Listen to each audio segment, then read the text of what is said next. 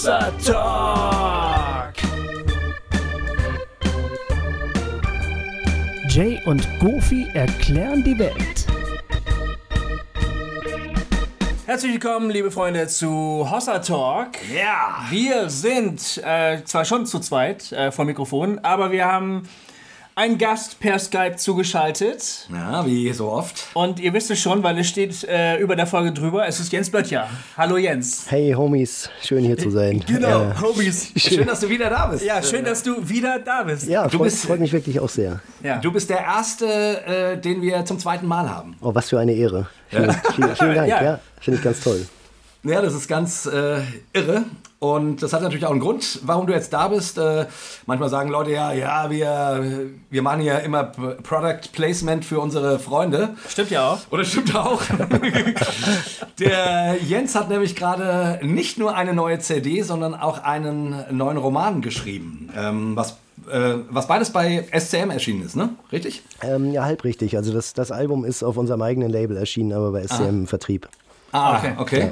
Ah, die übertreiben das. Okay. Genau, und äh, das ist natürlich, ähm, wir haben uns jetzt im Vorfeld schon gedacht, oh, zwei, zwei, und zwar tolle Produkte, wirklich. Ich habe ähm, das Buch mit ganz viel Vergnügen gelesen ähm, und so dem ein oder anderen mulmigen Gefühl, aber dazu kommen wir später vielleicht noch. Ja. Ähm, und die CD auch total gern gehört, da sind einfach ganz wundervolle Sachen dabei. Ähm, und es passt aber schön zueinander. Ähm, wir haben vorhin gesagt, es ist ein bisschen, die CD ist ein bisschen wie ein Soundtrack zum Buch irgendwie. Deswegen gehen wir das Wagnis einfach mal ein, heute über beides mit dir zu quatschen. Ja, Ja, mal gucken, wie es hinhaut. gerne. Wir nehmen uns wahrscheinlich ein bisschen mehr Zeit als normal, ähm, aber es macht ja nichts, oder? Ja, das ist gut. Ihr quatscht ja auch gern. Ne? Ich quatsche Nee. ja auch gern. Ja, neulich äh, neulich hatten, hatten wir den Marco Michalzik bei uns zu Gast äh, und da ähm, haben wir immer gesagt, jetzt, jetzt sei mal ruhig, wir wollen uns unterhalten. Ja. Bin ich das auch da? Wenn ich auch zwischendurch immer sagen, na, hey, echt, halt, halt euch mal zurück. So, ich, ich möchte jetzt mal fünf Minuten reden, bitte. Genau, genau, genau. Aber vielleicht sollten wir trotzdem, ähm, bevor wir richtig loslegen, ähm, zumindest noch mal ein paar Takte zu dir sagen, weil, keine Ahnung, ich weiß nicht, ob jeder die erste Folge mit dir gehört hat, die jetzt ja über ein Jahr schon draußen ist. Ähm, Inzwischen haben wir schon ganz schön viele neue Hörer dazu gekriegt. Yep. Ja, Ja. das ist gut. Und ja, das ist wirklich schön. also wenn euch das jetzt heute gefällt, gefällt dann solltet ihr diese alte, alte Folge mit dem Jens unbedingt nochmal nachhören. Ja. Da hat er nämlich auch schon ziemlich gute Sachen gesagt. Ja. Er war auch schon damals ein guter Typ. Ich erröte. ja. Müssen wir vorher so ein paar organisatorische Dinge loswerden? Oder Ja, du meinst wie immer? so wie immer? Ja. So? Ähm, ich weiß, was war das nochmal? Was haben wir, was haben wir gesagt? Schickt uns Geld, Geld, Geld. Wir freuen uns über eure Hilfe. Ja. Jawohl. Äh, euer Gebet, äh, eure Anteilnahme und das Geld. Oh Mann, wir sind echt die schlechtesten Kollektenprediger aller Zeiten. Echt, aber ihr, ihr macht sowas, ja? Also so richtig so Kollektenaufrufe, das ist mir bisher noch nicht aufgefallen. Ja, wir, wir bitten um finanzielle Mithilfe. So würde ich das mal ausdrücken. Ja, genau. Und ja. es gibt auch Leute, die das wirklich tun. Und das ist äh, für uns immer eine Riesenfreude, wenn da mal wieder irgendwie so eine Ja. Mail oder eine Überweisung oder irgendwas kommt Ja. und wir merken, wow, anscheinend ähm, finden Leute das unterstützenswert, was wir Genau, machen. Also, weil über, über Lob freue ich mich total. Ja. Aber wenn jemand Geld schenkt, ne, dann heißt es ja, äh, also die Kinokarte kauft er sich schon mal nicht, zum Beispiel, oder? Ja. Ja, es ist, Oder auch, das- es ist auch, auch ein Ausdrucksmittel für. Es ist auch so eine Liebessprache, ne? Wenn man, Es ist wenn man was es ist- gibt von also- dem, was man vermeintlich braucht. So. du hast ja auch gerade den, den, die Erfahrung gemacht, ne? Ihr habt ja das Album zumindest äh, zum Teil über, über so ein Crowdfunding finanziert, ne? Ja, wir haben es wieder komplett über Crowdfunding finanziert. Komplett sogar. Ja, Und, und das war ein besonderes Wagnis diesmal, weil wir halt so eine, diese, diese offiziellen Plattformen umgehen Ja. wollten und das auch gemacht haben. Also nur über, über Fans, Freunde, äh, äh, Familie und so weiter. Und ähm, eben um dieses Leistungsding da rauszunehmen, weil bei diesen Plattformen Ja. muss man ja auch immer, da muss, brauchst du auch schon wieder irgendwie so und so viele Follower und musst so viel gefällt Ja. mir haben, bevor das überhaupt losgehen kann. Und Genau. dann, dann musst du halt eine bestimmte Summe angeben und die musst du dann auch kriegen und sonst funktioniert es halt nicht. Und das ist ja alles, eigentlich ist das ja totaler Quatsch. Und wir, Ja. haben, dann, wir haben dann halt Newsletter verschickt und gesagt, wir machen es eh. Wer uns helfen Ja. möchte, bitte. Ja. Ja, und es, es kam, kam tatsächlich noch mehr raus als letztes Mal beim Revolution-Album. Also Ehrlich? Ach toll. Geil. ganz, ganz großartig, ja.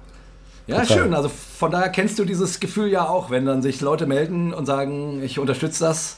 Ja, dieses, ja. dieses Gemeinschaftsgefühl dabei ist schön. Ne? Das geht euch dann ja auch so, wenn ihr so einen Check kriegt. Das ist, das ist dann genau. halt so, man, man hat das Gefühl, das mit den Menschen zusammen zu tun und nicht nur ja. für die Menschen. Oder ja, das, das ist ganz toll.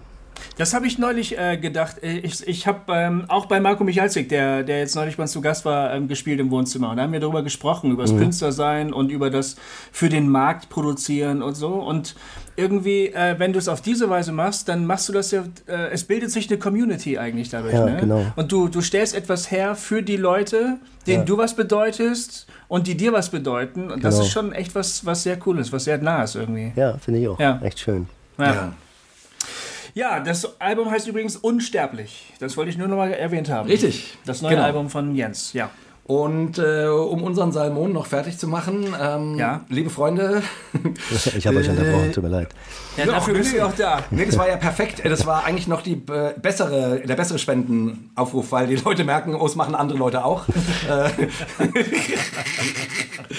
nee, ähm, ähm, genau. Äh, wir freuen uns tierisch, wenn ihr und diese Folge, diese Folge bei äh, beim Jens fällt gerade alles um. Oder? Wieder da. Hier ist gerade mein halbes Wohnzimmer zusammen. Ah, herrlich. Ähm, äh, was wolltest du gerade sagen? Ich wollte gerade sagen, wir freuen uns, wenn ihr diese Folge äh, teilt bei Facebook und ähm, wenn ihr ähm, irgendwie mit einem schönen Kommentar oder so, wenn ihr uns eine Review bei iTunes schreibt. Oh ja. Ähm, genau, das freut uns. Liken ist natürlich auch super, aber teilen ist noch besser. Ja. Und wenn ihr äh, etwas uns mitteilen wollt, könnt ihr unter dem, den Kommentaren von der Folge ähm, was schreiben oder könnt uns anrufen unter 06173 7829238 und uns etwas auf unsere kleine Box sprechen. Und wie ihr wisst, kann es gut sein, dass das dann hier gespielt wird. Oder wir dann sogar über ein Thema, was euch interessiert, äh, miteinander quatschen. Genau. So, ne? Das, äh, das, das war das. Das war es eigentlich schon, ne? Ja, ich glaube, genau. oder? Achso, E-Mail kann man es auch schreiben. Ja. Ah ja, stimmt. Das können ihr auch. Ja. so. Jetzt. Freunde. Jetzt können wir anfangen. Äh, steht dein Mikrofon wieder? Ja, ich entschuldige mich für diesen kleinen Zwischenfall, im wahrsten Sinne des Wortes. Äh, ich glaube, es ist alles gut. Vielleicht passiert mir das gleich nochmal. Ich, ich musste ja ein bisschen improvisieren hier, weil letztes Mal bei unserer ersten Folge war der Sound so mies. Das stimmt. Ja. Obwohl das niemanden richtig gestört hat, äh, interessanterweise. Aber ja, das ist gut. Ja, ja. Aber wir haben uns diesmal Mühe gegeben, ähm, dass es ein bisschen besser wird. Ja. Genau, und des, deswegen habe ich hier ein paar Slapstick-Einlagen bei mir zu Hause gerade, aber das kriegt ja keiner mit. Sieht ja keiner. Ist ja, ist ja nur alles äh, Ton. Gut. Nochmal ein paar Takte zu Jens. Genau, Jens. Jetzt stell dich nochmal ganz kurz vor, für alle, die dich noch nicht so richtig gut kennen. Das ist ja immer so schwierig, ne? Ich find, ja. Das ist grundsätzlich schwierig zu sagen, ja, ich bin, ich bin Jens Böttcher und ich bin Musiker und äh, Schriftsteller und Schreiber fürs Fernsehen und ja, Künstler, Künstler halt. Ähm, ja. Aber das sagt ja auch immer nur die Hälfte.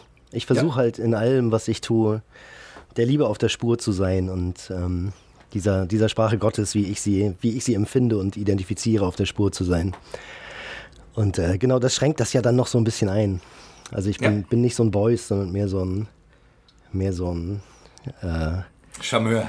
Ja, so, so ein Michelangelo für ganz Arme. Also der versucht halt der, der versucht halt irgendwie seinen Glauben und seine Suche irgendwie in die, in die Werke einzupflegen.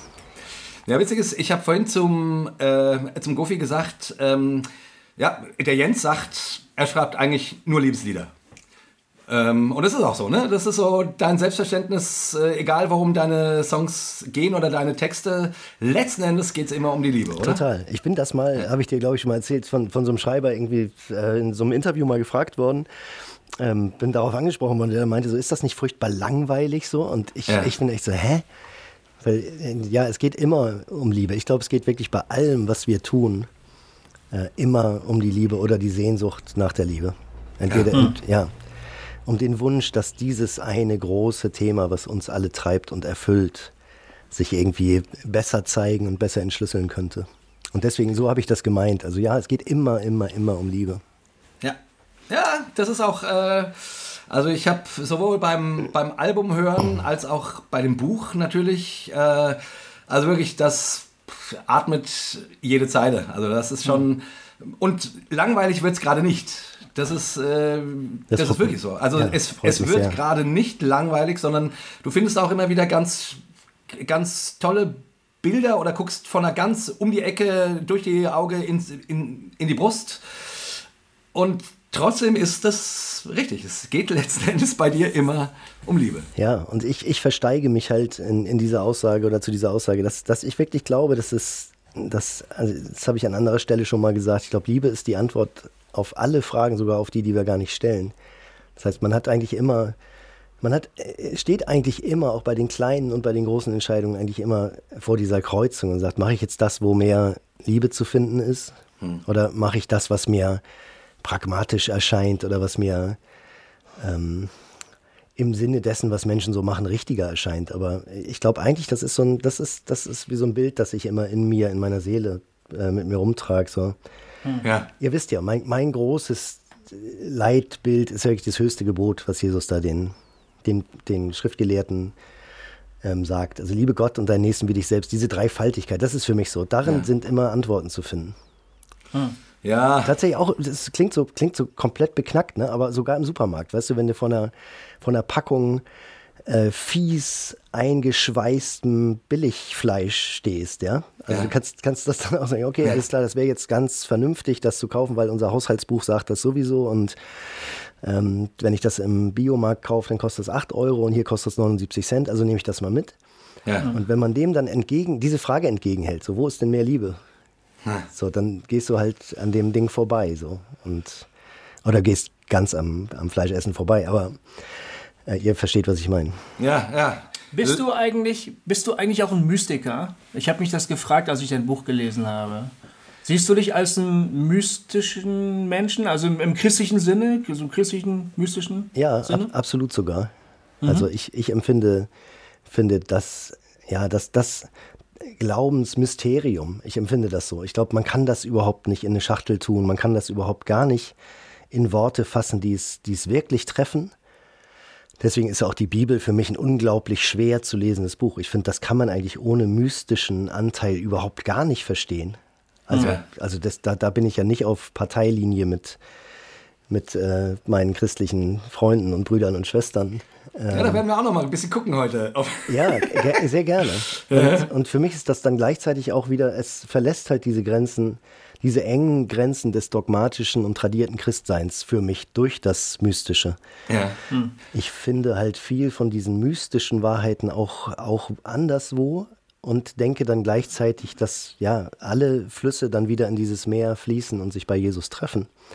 Was aber auch wieder diese mystische Ebene hat und nicht die, nicht diese Baseball-Keulen-Version ja. von mach das jetzt richtig, sonst kommst du in die Hölle und so ein Unsinn, ja. also so ja. angstmachenden Unsinn.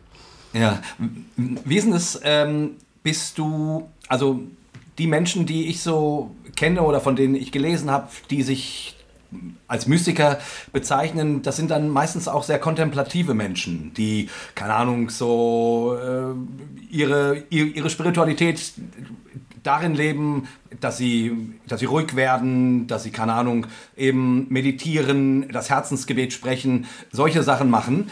Ist es so auch deine Form? Oder bist du eher ein ähm, romantischer Mystiker, der mehr darüber nachdenkt, mystisch zu sein. So wie ich. ich, ich, ich wäre nämlich gerne ein Mystiker, aber letzten Endes denke ich darüber mehr nach, als dass ich es wirklich bin, glaube ich. Ja, ich weiß, Jay, wir haben ja auch in der schönen Tiefseetauchenfolge ja. mit dir auch darüber sprechen dürfen. Genau. Ähm, und für mich ist das so, ich, äh, ich bin so eine Mischung aus beidem. Also ich bin, bin so ein Denker und ein Fühler. Mhm. Ähm, und ich liebe die Stille total. Also ich liebe es in, in, in, diese, in diese Momente mir erlauben zu dürfen und genieße das total und ziehe da auch ganz viel draus. Es kommt nur leider zu selten dazu. Ja. Und ich, ich klage aber gar nicht darüber, weil ich glaube wieder, dass auch so ein, so ein gewisser fester Glaube kommt halt aus vielen Quellen und aus dem, was man erlebt hat und erfahren hat. Also für mich ist das sowas, was konstant da ist. Ich muss das nicht ich muss das nicht erneuern und erfrischen, sonst ist dann eher ein, die Stille ist wirklich so ein Geschenk. Das ist wie Gemeinschaft mit dem, mit, mit, mit dem, wie es einer meiner Protagonisten in dem Buch sagt, äh, mit dem großen Liebenden. Ja, ja. Ja, Ladies in Germany, Jens Böttcher. Äh, ja, eigentlich können wir jetzt schon aufhören, aber schon so viel Gutes dabei. Aber nein, nein. Be bevor wir jetzt zum Buch kommen, äh, du hast gerade kurz Tiefseetauchen erwähnt. Ja. Ähm, ich wollte es wenigstens noch mal kurz in Erinnerung bringen, auch weil ich in einer der Folgen dabei bin. Einer Oh. sehr schönen Folge. in Ja. einer sehr schönen Folge, die noch nicht sehr viele Klicks auf YouTube hat. Oh, Leute, klickt das an. Klickt Ja, auf die bitte, Folge bitte guckt euch das an, mal an. Ähm, aber nee, eigentlich wollte ich fragen, ich, wenn ich es richtig in Erinnerung habe, ihr arbeitet gerade an der, an der dritten, nee, an der vierten Staffel, oder? An der vierten, genau. An der vierten. Genau. Äh, wann kommt die raus? Ähm, also so richtig offiziell die vierte Staffel wird ab Ende September laufen. Wir Okay. drehen jetzt, aber wir haben jetzt schon äh, so ein paar tolle Sachen in, in, in, in, der Röhre, sodass wir wahrscheinlich jetzt vor dem Sommerloch, wo die Leute halt grillen und äh, Fußball gucken und sowas, dass wir hoffentlich zwei Folgen noch vorher oder drei Folgen vorher noch, noch auf den Sender kriegen. Cool. Aber so richtig die, die offizielle vierte Staffel gibt es dann ab Ende September. Und nur für die Leute, die jetzt äh, dich nicht kennen, Tiefseetauchen, was ist das? Also Tiefsee mit H, also von Seen. Ja. Ne? Was ist das? Das ist unser eigenes kleines Talkformat, ähm, wo ich die Ehre habe, der, der Gastgeber zu sein und wo ich halt mit, mit vielen interessanten Menschen auch über, über Glaubensthemen spreche und über Sinnsuche-Themen und so. Und deswegen, also ich, ich, ich, wisst ihr ja auch, ne, ich fühle mich ja sehr verbrüdert mit euch. Also Ja, machen wir, machen, wir. machen ja ganz ähnliche Sachen. Also wir könnten eigentlich so, so Partner-Banner immer so aufspannen. Also ich finde das, ja. Und das ist auch ein großes Geschenk, ne? dass dieses Tiefseetauchen, das wird halt über, über einen Freund äh, von uns äh, finanziert, über Willi Neumann. Das ist ein, ja, so ein Hamburger Unternehmer, der dann irgendwann auch in dem Sinne, wie ihr es vorhin gesagt habt, so das, das ist dann natürlich auch so, ein, das ist wie so ein himmlischer Adelsschlag, ne? wenn jemand kommt und Ja. sagt, hey, das ist, wow, das finde ich so toll, ich bezahle das jetzt mal. Wie gesagt, das ist auch so ein, auch ein, eine Liebessprache. Und Ja. da fühlen wir uns sehr beschenkt und, und wir nutzen halt diese, diese Freiheit, die uns daraus erwachsen ist, um ein möglichst ja, tolles, freigeistiges Programm zu machen. Genau, und das Ganze sind dann immer so 20, 25 Minuten Clips, die gibt es auf Bibel TV zu gucken oder äh, auf, ähm, in der YouTube. Genau. Ähm, und ihr habt eben immer ganz illustre Gäste da. Wer, wer, wen, auf wen können wir uns freuen für die nächste ich- Staffel? Genau, ich hatte ja, äh, klar, wirklich tolle Leute schon da. Eugen Revermann war ja schon da. John Foreman Ja. von Switchfoot war da. Eugen Drewermann übrigens, äh, ich, äh, äh, das waren unglaubliche Folgen. Ich, äh, ich hatte ein bisschen Gefühl, dass so eine deiner Figuren in dem Roman ein bisschen an den Drewermann angelehnt war, oder? Ist absolut so. Der, Ja, der, ne? der Therapeut und Ex-Pfarrer, Therapeut. den es da gibt, Rupert Genau, von hab ich auch gedacht. Ja, ich ja auch gedacht. klar. Also Ja. klar, habe ich mich da bedient, Ja. äh, wenngleich natürlich auch, dass jetzt keine, kein autobiografischer Nee. Kram ist oder so, aber na klar, habe ich mir den. Ja. So wie einige Figuren in dem Buch natürlich sich zusammensetzen aus verschiedenen Inspirationsquellen für mich. Ähm, aber genau, um auf deine Frage noch zu antworten, wir drehen nächste Woche mit Konstantin Wecker in München. Ehrlich? Ja. Boah, das ist ja geil. Toll. Genau, und Krass. also die, die nächste Staffel wird auch super. Glaube Ja? ich, glaube ich, ja. Wow. Ja, also Konstantin Wecker finde ich ja, ist, ist ja auch ein Mystiker, Ja. äh, den ich total spannend finde. Wenn er äh, über geistliche Dinge was sagt, höre ich immer ganz genau hin. Also es ist ja ein sehr politischer Mensch, aber interessanterweise auch ein sehr spiritueller Mensch. Genau, und das, Ähm, das gehört ja dann oft auch zusammen. Also ich finde, die, Ja. die, die Nähe ist jedenfalls sehr nachvollziehbar. Ja, und wir haben kürzlich uns in Hamburg mal kennengelernt nach dem Konzert von ihm und haben dann auch schon stundenlang gequatscht. Und das ist ein ganz, ganz großartiger, Ach, ganz geil. großartiger Mensch. Ja. Ich freue mich sehr drauf, ja. Oh, da bin ich ja ri- richtig neidisch. Den würde ich, den also das wäre jemand, mit dem würde ich echt auch gerne mal quatschen, ey. Wenn du den irgendwie äh, hierfür im Hossa klar machen kannst, Ja, äh, gib, uns klar. ein, gib uns ein Zeichen, ehrlich. Also, ja, ist gut. Äh, das fände äh, das fänd ich Hammer. Ja, Also, das ist schön, ne, weil ja Nikschas, das ist ja auch ähm, einer, ein- eine meiner großartigsten Gäste gewesen, so eine Singer-Songwriterin aus, aus Bonn. Ja. Ich weiß nicht, ob ihr das gesehen habt. nee, die Folge habe ich nicht Müsst ihr gesehen. euch mal angucken, ist wirklich äh, Ja. klasse, also ganz klasse. Ja. Und äh, sie spielt halt bei Konstantin in der Band und so kam das auch zustande. Ah, so, so, das ist lustig, genau. Ich werde dann Konstantin vorschlagen, komm hier, geh mal ins nächste christliche Format. Da wage ich noch gar nicht dran zu glauben. Genau. Aber, aber mal gucken. Ja. Aber gut. Hey, lass uns über das Buch reden. Oder, Richtig. oder, oder wäre jetzt schon der. Ähm, Ah, ich würde sagen, wir, ich lese mal kurz ähm, eine wunderschöne, hm, wie sagt man das, so ein ähm, von Andreas Malessa. Ähm, der hat ein paar schöne Sätze zu deinem Buch gesch geschrieben. Ähm, ich lese dir einfach mal vor. Äh, ist ja auch wie ein kleiner Adelsschlag, äh, wenn die Legende Andreas Malessa so etwas über ein Buch schreibt. Hat mich auch sehr gefreut, ja. Ja. So viel präzise Beobachtung, funkensprühende Intelligenz und verletzliche Authentizität in so viel frechem Wortwitz, in zarter Poesie und leuchtenden Sprachbilder zu packen, ist eine literarische Sensation. Vor 25 Jahren nahm uns Jostein Garder mit, mit in Sophies Welt ähm, der Philosophie. Ja, habe ich gerade mit, mit, in Sophies Welt der Philosophie. So, sorry. Jetzt flanieren wir mit Jens Böttcher durch die gedankliche äh, durch die gedanklichen Prachtstraßen und Elendsviertel der Religionen und Religionsverächter.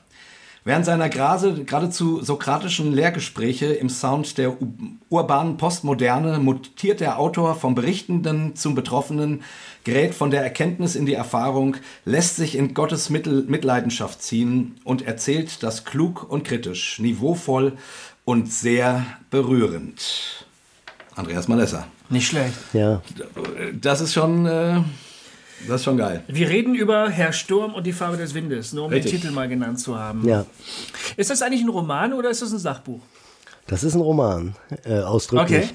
Genau. Ausdrücklich. Und, ja, ausdrücklich. Und klar, die, die, die Aufgabe war eben bei diesem großen Thema, ne, es geht ja um den Glauben der Menschheit und gleichzeitig um die innere Reise meines Protagonisten, Herr Sturm. Ähm, die große Aufgabe war dann eben diese, das auch faktisch darzustellen. Also jetzt nicht nur rum zu schwafeln und ja. äh, die, die, die innere, das innere Leben und die innere Reise zu erzählen, sondern und auch die Tragik in der Figur, die Herr Sturm ist, mhm. sondern eben auch die, ja, einfach die Religion zu zeigen und zu erklären, natürlich jetzt, es war natürlich nur dann in dem, deswegen habe ich dieses Kapitel mit dem Theologen, den Herr Sturm trifft, da am Anfang dieses Buches, damit man halt einen Überblick hat, damit man irgendwie reingesaugt werden kann in das, was eigentlich auf der Welt so passiert an Glauben. Ja. Und mir ging es dann darum, genau, den Glauben der Menschen zu beschreiben, auf eine liebevolle Weise. Ich bin halt nicht daran interessiert, irgendwie zu sagen, du bist doof, weil du glaubst das und du hast Unrecht, weil du hast Recht, sondern wie vorhin gesagt, ich glaube, dass, dass diese Flüsse alle ins gleiche Meer fließen.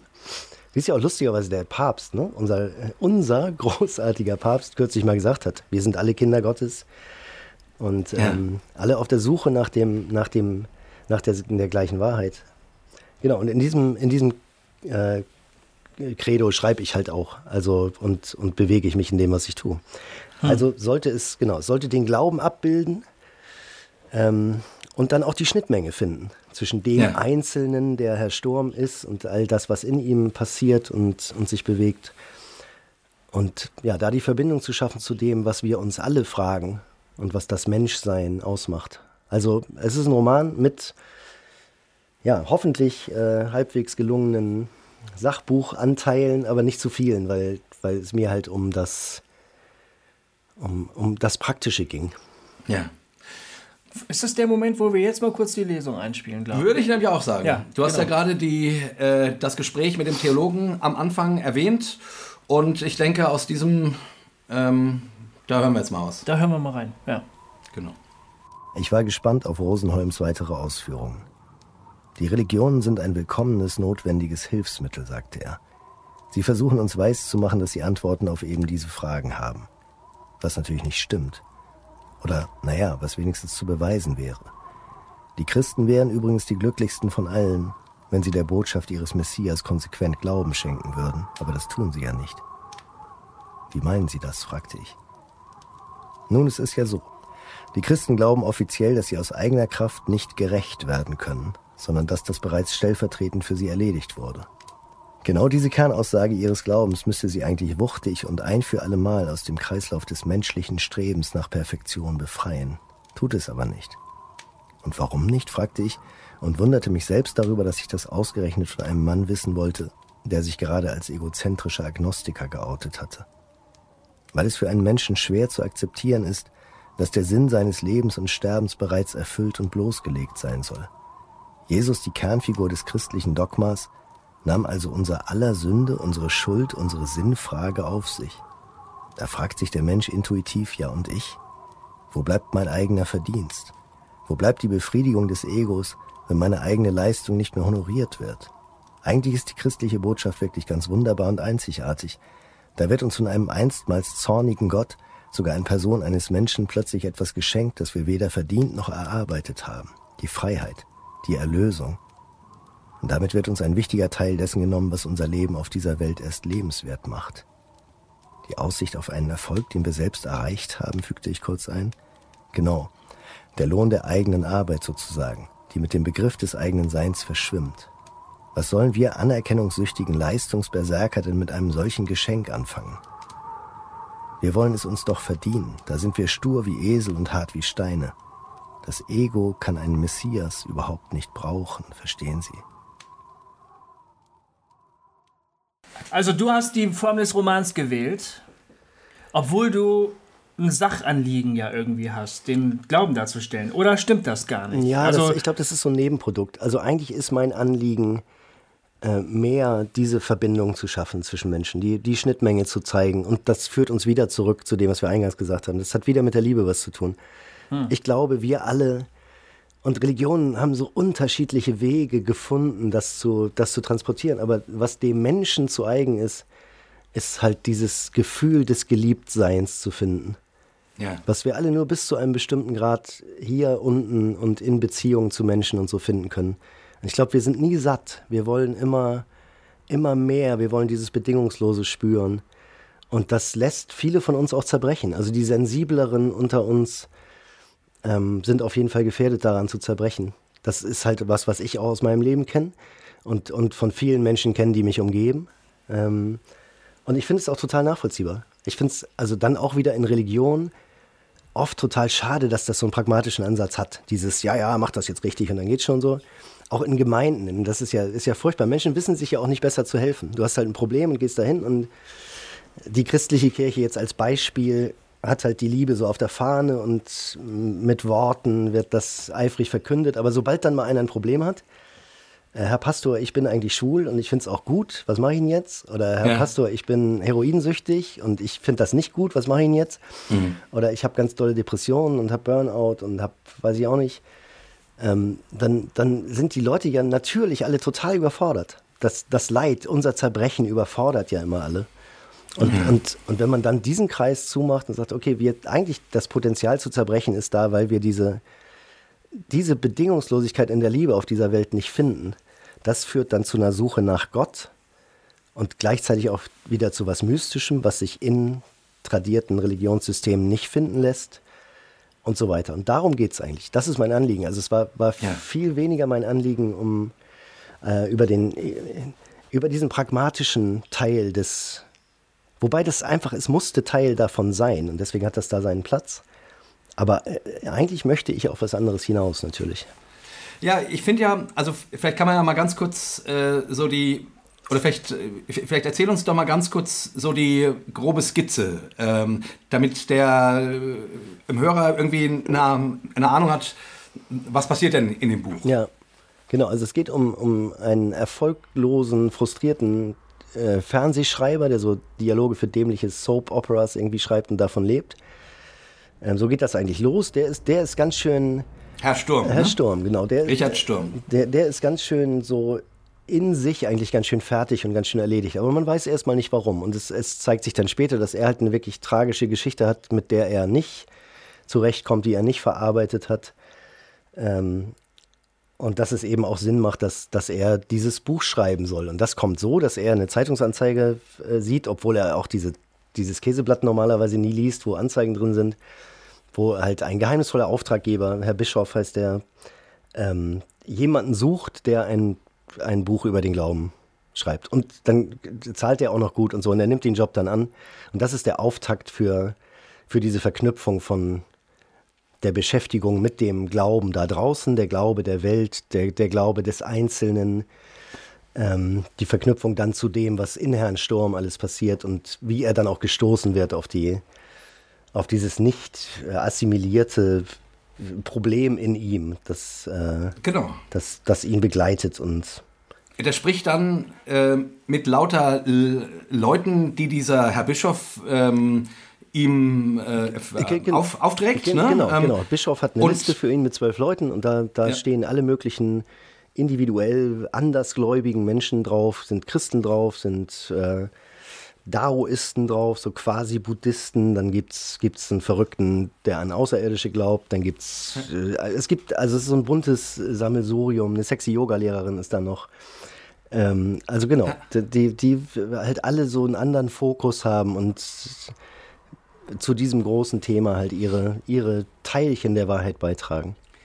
Ich hatte so ein bisschen das Gefühl, äh, du kennst ja bestimmt die dieses Gleichnis ne, von, dem, von dem Elefanten, ähm, ähm, so in, in der Frage, was ist Religion, wer ist Gott und die verschiedenen Religionen fassen den Elefanten an den verschiedenen äh, äh, so. Körperteilen an und der eine sagt, ja, der ist ganz breit äh, und der andere sagt, nee, der ist ganz dünn, weil er halt den Schwanz hat und so weiter. Ähm, und ich hatte so ein bisschen das Gefühl, dass das hatte ich am Anfang, dass es dir darum geht, äh, so einen Überblick zu verschaffen. Irgendwann nimmt das Buch dann eben ja eine doch sehr persönliche Wende. Übrigens, sowohl Govi und ich, wir haben Herrn Sturm immer mit Hut aufgesehen, ähm, obwohl es nirgendwo steht. Und irgendwie hatte der immer dein Gesicht. Ähm. Aber das ist bestimmt ein Fehler, den man als Leser nicht machen darf, ja, oder? Dass man genau. den Herrn Sturm mit dir verwechselt. Genau, ja. darf, man, darf man nicht machen, äh. weil, ja. genau, es ist ja keine autobiografische Schrift. Nee, nee ist es ja auch nicht. Aber trotzdem habe ich, ich, ich habe immer dich gesehen. Aber der, der mag zum Beispiel die Musik, die du auch magst? Ja, total. Also es gibt dann, Definitiv. Genau, da, da gibt es natürlich Schnittmengen und so, die mir dann auch Spaß machen. Also, dass man halt autobiografisches äh, da reinfließen lassen kann, ist klar. Also, dass der ganz viel mit mir zu tun hat, ist auch klar. Aber hm. es gibt auch andere Protagonisten in diesem Buch, die, die auch ja. viel mit mir zu tun haben. Also, ja. das ist das Schöne, Aber, das Schöne am Erfinden ne? so einer Geschichte. Ja. Stimmt. Ja, aber in diesen ganzen Gesprächen, ne, du, du schilderst dann eben diese zwölf Gespräche ähm, mit unterschiedlich Glaubenden. Ähm, war das für dich so ein Vorbild, äh, eben diese Geschichte mit dem Elefanten? Wolltest du das, du das literarisch aufarbeiten? Ähm, nee, nicht wirklich. Also es war nicht die Intention. Also es ist, ja. natürlich auch so ein, so ein Nebenprodukt des Ganzen dann, dass man die, auch diesen, diesen unterschiedlichen Fokus, da, darum ging es mir in diesem, in, in, der Abbildung der Weltreligion, in diesem Kapitel mit dem Theologen. Ähm, da war ich inspiriert durch ein Buch, das ich vor Jahren mal gelesen habe, das heißt God is Not One von so einem amerikanischen Theologen, ganz großartiges mhm. Buch ähm, wo ich zum ersten Mal auf so eine sympathische Weise damit konfrontiert worden bin, dass der Gott, an den die verschiedenen Religionen glauben, halt nicht der gleiche ist. Hm. Was jetzt nichts abwertet oder aufwertet oder so, sondern dass man sagt, die haben einfach einen ganz anderen Ansatz. Zum Beispiel ja. im Islam ist die, die Frage der Sünde ist nicht prominent. Da geht es ja. halt um was anderes. Im Buddhismus hm. gibt es noch nicht mal eine Gottfigur und so weiter. Und wenn, dann ist sie halt auch so mystisch und, und diffus, genauso wie im Daoismus zum Beispiel. Hm. das Judentum hat zum Beispiel auch gar keinen Fokus auf dieses, wo wir Christen immer so drauf gucken. Das Judentum ja. ist so ein, ist, ist eine Religion, wo einfach, wo es ganz viel um inneres und äußeres Exil geht und um äh, Trennung von Gott, irgendwie so ein Zwist und man wird halt immer wieder, man muss immer wieder fliehen und man muss, ähm, aber das hat auch ganz andere Auswirkungen, ganz anderen äh, Fokus als das Christentum zum Beispiel. Ja. Und das rauszuarbeiten und auch selbst zu verstehen und so, da, das hat mir auch Freude gemacht. Also das, das zu zeigen, dass es diese Unterschiede gibt, aber dass es trotzdem eben diese, ähm, ja, der, der Kantsche Imperativ, den ich ja auch erwähne, zweimal in diesem Buch, also was dann die philosophische Annäherung an das Thema wäre, was im Volksmund so, so schön mit, was du nicht willst, dass man dir tut, das fügt auch keinem mhm. anderen zu, übersetzt ist. Bei Kant klingt das ein bisschen komplizierter, aber sagt das Gleiche. Mhm. dass das auch eine Schnittmenge ist, die, die auch der Pragmatismus der Religionen gemeinsam hat. Das ja. gibt es auch, diese Liste in dem Buch dann, wo also aus allen heiligen Schriften eigentlich genau dieser Satz ja. Ähm. Auf, genau. auftaucht. Und was, Jesus sagt das ja auch. Genau. Und was den ganzen, das Zwistpotenzial aus Religionen eigentlich komplett äh, rausnimmt. Also das war mir auch wichtig, zu sagen, hey, das ist doch, eigentlich ist das alles, das ist alles cool. Das ist alles ein Weg zu suchen. Das ist alles ein, kulturell geprägt und äh, woher auch immer geprägt, aber ähm, das macht irgendwie schon alles Sinn. Und dann gleichzeitig aber ja. auch nicht, nicht zu verschweigen, dass halt diese ganzen, ganzen gruseligen, furchtbaren, entsetzlichen Kriege und Konflikte, die wir auf der Welt haben, halt sich seit Jahrhunderten und Jahrtausenden daraus speisen, dass Leute halt so starrsinnig sind, zu sagen, es geht aber gar nicht um diesen das Pragmatische, was uns verbindet, sondern es geht darum, dass ich sage, Jesus ist der eine und ich sage, Mohammed ist der eine ja. und so weiter. Das ist, das ist, äh, das war mir wichtig, das auch zu zeigen und dann aber auch die Fallhöhe damit zu schaffen für, für das, was im weiteren Buch passiert, dass es darum eben überhaupt gar nicht gehen darf und nicht gehen kann. Wenn, ja. wenn wir uns in der Liebe treffen, dann ist es vollkommen okay, wenn jemand anders etwas anderes denkt oder glaubt als du. Das ist vollkommen okay. Wow. Ja, da können wir gleich noch mal ein bisschen drüber reden. Ich finde, wir sollten jetzt ein bisschen Musik hören. Ja. Und zwar. Das passt genau gut, ja. Äh, hören wir jetzt den Song von deiner neuen CD, Heimweh nach einem Traum.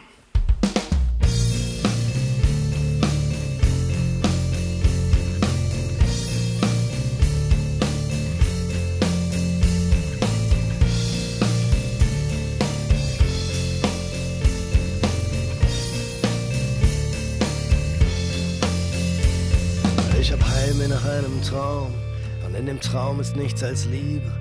Ich hab Heimweh nach einem Traum, ich träume skandalös naive Liebe zwischen allen Menschen, zwischen Mensch, Natur und Tier, zwischen dir und mir, zwischen mir und mir. Ich träum von Liebe, die nichts will und alles kann. Und wenn der Traum zu Ende ist, dann fängt er gleich von vorne an. Ich hab Heimweh nach einem Traum dem wir uns begegnen, ohne das Bestreben, Recht haben zu müssen, richtig sein zu müssen, weil wir alle in dieser Liebe schon lange richtig sind. Geliebte Kinder sind, verehrte Kinder sind wir nicht alle auf der Suche nach einem Traum, in dem nichts als Liebe ist, in dem keine Grenzen sind, außer denen, die uns schützen vor unserem eigenen Hass unseren eigenen Geschützen, aus Stolz und Angst und Ohnmacht vor dem ganzen inneren Krach, dem Kreischen unserer Bitterkeit und der Sorge um das Wehendach. Es ist Zeit für diesen Traum und wir alle träumen, schlafend oder wach, vielleicht ohne es zu wissen, auf unseren Nagelbettenkissen. Ich hab Heimweh nach dem Traum und ich spüre und sehe es überall in den Augen all der Mütter all der Väter, all der Kinder, zwischen all den Zeilen der Nachrichten von Not und Krieg und Leid. Lasst uns Verräter werden, lasst uns Verräter werden, lasst uns Verräter werden an den vielen entseelten Geistern dieser Zeit. Lasst uns träumen von einem Frieden, den wir nicht schaffen können, nicht jetzt, nicht nie, nicht bald. Von einem Frieden, den man nicht machen kann, den man nicht erreichen kann, nicht erzwingen, nicht erschießen und nicht schließen. Diese Art von Frieden, diese Art von Frieden, diesen Traum von einem Frieden kann man nur erleben. Ich will nach Hause in diesen Traum an diesen Ort, an dem wir lieben, bedingungslos uns lieben, an dem wir alle diese Liebe nicht mehr länger aufschieben, als wäre uns nichts geblieben, als die Wahrheit dieser Liebe. Ich hab Heimweh nach einem Traum, ich hab Heimweh nach einem Traum, ich hab Heimweh nach einem Traum, ich hab Heimweh nach meiner Liebe, Heimweh nach deiner Liebe, Heimweh nach eurer Liebe. Will als selbst zu sein und sich selbst in uns zu treffen und sich selbst in uns zu treffen. Ich hab Heimweh nach dem Traum, ich hab Heimweh nach dem Traum, ich hab Heimweh nach dem Traum, ich hab Heimweh nach dem Traum und ich hör nicht auf zu glauben, ich hör nicht auf zu glauben, ich hör nicht auf zu glauben, hör nicht auf an ihn zu glauben. Ich hör nicht auf zu glauben. Ich hab Heimweh nach dem Traum. Ich hab Heimweh nach dem Traum. Ich hab Heimweh nach dem Traum.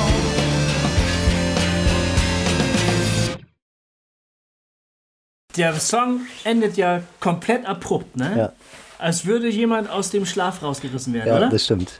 So das habe ich heute Morgen im Auto gehört und ähm, der, der, der, der wird so hypnotisch, ja. ne, oder? Ja, genau. Das ist auch so gewollt, oder? So ist das, so ist das gewollt. ich bin ja. nicht doof, ich habe das, okay, gut. Ja. Und auf einmal, und dann hört das auf und ich denke, oh, so fühle ich mich, wenn morgens der Wecker klingelt, so BAM! Das, ja. Ja, okay, das, äh, das hat mir sehr gut gefallen. Ja. Das finde ich ziemlich großartig. Ähm, klingt für mich wie, wie so die, äh, So die Präambel für dein Buch. Äh, ich habe Heimweh nach einem Traum. Ja. Heimweh, darum geht es im Grunde auch in deinem Buch. Ja. Ähm, äh, in der Geschichte von diesem Richard Sturm. Ich habe ja bei dem Song, äh, habe ich zuallererst an Tonsteine Scherben gedacht. Ähm, der Traum ist aus, ja, ähm, großartiger Song. Ich Mhm. Ja. weiß, du magst Rio Reiser auch sehr gerne. Ja. Äh, war, das eine, äh, war das eine Vorlage für dich? Nee, war es nicht. Nee? Ich habe nicht dran gedacht, ähm, als ich ihn geschrieben habe, aber mir fiel es hinterher auch irgendwann auf, dass das eine schöne, ja, eine schöne Reminiszenz ist. Also Ja. hat mir auch gefallen, als ich es dann für mich selber, selber rausgefunden habe. So, ja. Und es ist ja genau der Traum. Es ist der Traum, Genau. den Rio hatte und Scherben hatten und so. Und es ist auch das, was ich vorhin gesagt habe, ähm, dass, dass äh, unter allem, was wir so machen und unter allem, was wir so suchen und tun und unserer ganzen Rechthaberei und so. Eigentlich geht es uns darum. Das ist wieder dieser Traum nach der bedingungslosen Liebe, die nichts will und nichts, nichts braucht außer sich selbst. Aber sag mal, du sagst am Ende, lass uns Verräter sein oder Verräter werden. Ja. Ne? Ja. Was willst du denn damit sagen? ja, es geht ja, lasst uns Verräter werden an den vielen entseelten Geistern dieser Zeit. Ja. Das ist, das ist der Kontext. Ne? Lass uns Ja. Verräter werden an dem, von dem wir jetzt Hunderte und Tausende von Jahren lang geglaubt haben, dass es richtig ist. Lass uns Ja. Verräter werden am Recht haben. Lass uns Verräter werden am, wir müssen das leider machen. Wir müssen leider mit Drohnen Menschen erschießen irgendwo. Wir müssen leider in Kauf nehmen, dass da auch eine Mutter mit ihrem Kind leider dabei zu Tode kommt. Wir müssen leider in Kauf nehmen, dass da gerade Hunderttausende von Menschen unter schwerstem Leid irgendwie durch die Welt flüchten. Müssen wir leider. Weil wir wollen ja alle auch Weihnachten weiter lecker Braten essen und wir wollen auch alle weiter unbedingt das neue Smartphone haben und, und so weiter. Lasst uns Verräter werden an dieser, dieser vermeintlichen Wahrheit. Und, und äh, das ist die Kerbe, in die auch dein Buch schlägt. Ne? Ich äh, habe ja vorhin gesagt, dass ich, also das war für mich ein total, eine total spannende Erfahrung. Ich kenne dich nun gut, ich, ich liebe dich Ich dich auch. und, Dich auch, Profi. Danke, danke, ich dich auch. und äh, ich ähm, und in diesen Gesprächen, die der Herr Sturm mit diesen ähm, Menschen führt, wo die ihm erklären, wie die so glauben, äh, das war total spannend. Und gleichzeitig habe ich in mir das Bed- äh, äh, hatte ich ein mulmiges Gefühl, weil ich festgestellt habe, dass es mich irritiert, dass das einfach so stehen bleibt. Ne? Ähm, also jemand, keine Ahnung, der, äh, der eine, der hat in der Stille so seinen Gottesbegegnung gefunden, der kam ursprünglich aus einer Pfingstgemeinde und hat dann aber das ganze pfingstlich-christliche hinter sich gelassen und redet jetzt nur noch von der Stille. Und, ähm, und in, mir, äh, in mir regt sich so, so dieses Ding, ja, aber äh, also ähm, ich, ich kann es gar nicht so gut beschreiben. Ähm, der Widerspruch, ja, aber jetzt, äh, jetzt muss doch der Herr Jesus kommen. Und das ist so spannend, weil ich ja hier bei Hossa Talk immer hier die liberalen Gedanken von mir gebe. Und jetzt lese ich dein Buch und, ähm, und merke plötzlich, wie- wie mir die Fälle davon schwimmen, wenn du einfach so mal beschreibst, wie schön andere Menschen glauben, ohne Jesus darin zu haben. Aber ich, ich habe das als Leser auch mehr so als ein entspanntes Zuhören empfunden, eigentlich. Also, Also dich hat es, die dich hat es Menschen. nicht so angefasst? Oder? Nee, eigentlich nicht so, sondern Ja. ich dachte, der Herr Sturm hört jetzt zu. Ja. Der will ja was wissen. Ja. Und nun erzählen ihm die einzelnen Leute, ähm, was sie eben glauben. Ja. Und das meistens mit einer ziemlich großen Überzeugung. Also äh, kaum einer der Gesprächspartner, die er da hat, hat an der eigenen Position zwar gezweifelt, aber es war nie so ganz klar, ob sie den Herrn Sturm jetzt gerade überzeugen oder nicht. Der hat einfach interessiert zugehört. Ja. Und ich meine auch gesehen zu haben, dass Herr Sturm manchem sich näher fühlte, aber von manchem auch ein bisschen Abstand nahm und irgendwie so dachte, da muss ich erstmal ein bisschen drüber nachdenken. Also der war nicht sofort gewonnen von einem Ding. So, Nee, genau. Ne? Der wird eigentlich die ganze Zeit nicht so komplett gewonnen für irgendwas, sondern Ich mache das ja so mit Jay auch hier bei Hossa Talk immer. Ich höre ihm erstmal zu. Weißt du? Das überlege ich mir dann noch, ob ich das auch gut finde. Ja. So, da habe ich mich ganz gut in den Sturm äh, wiedergefunden. ja. Und ähm, ja, Jay, du hast das ja auch schon, schon im Vorfeld dieses Gesprächs so, so angedeutet, dass dich das dann teilweise echt, dass es dir ein unbequemes Gefühl gemacht hat. Ja, ja, es, es war auch wirklich so. Ja, ich finde es total interessant, weil das, was da sich abspielt, ist eigentlich, das bringt so ein bisschen zu dem zurück, aus so unserem Tiefseetauchengespräch und zu unseren vielen anderen Gesprächen, dieses Denkersein, ne? was, was ja. ja auch ein starker Teil von dir ist. Ja. Ähm, das verhindert das ja regelrecht. Also, dass man, dass man dahin sich erlaubt, dahin zu gehen, zu sagen, okay, was ist denn, wenn sich mein Denken irrt? Ja. Das ist ja eine ganz, ganz große Frage. Erlaube ich das? Weil man definiert sich ja über das, was man, was man weiß, was man mit dem Verstand ergriffen hat und was man dann aus dieser Erfahrung des Verstandes erlebt, wie man sich das alles zurechtbaut. Mein, ja. mein Therapeut hat mal vor Jahren zu mir gesagt, man kreiert sich selbst.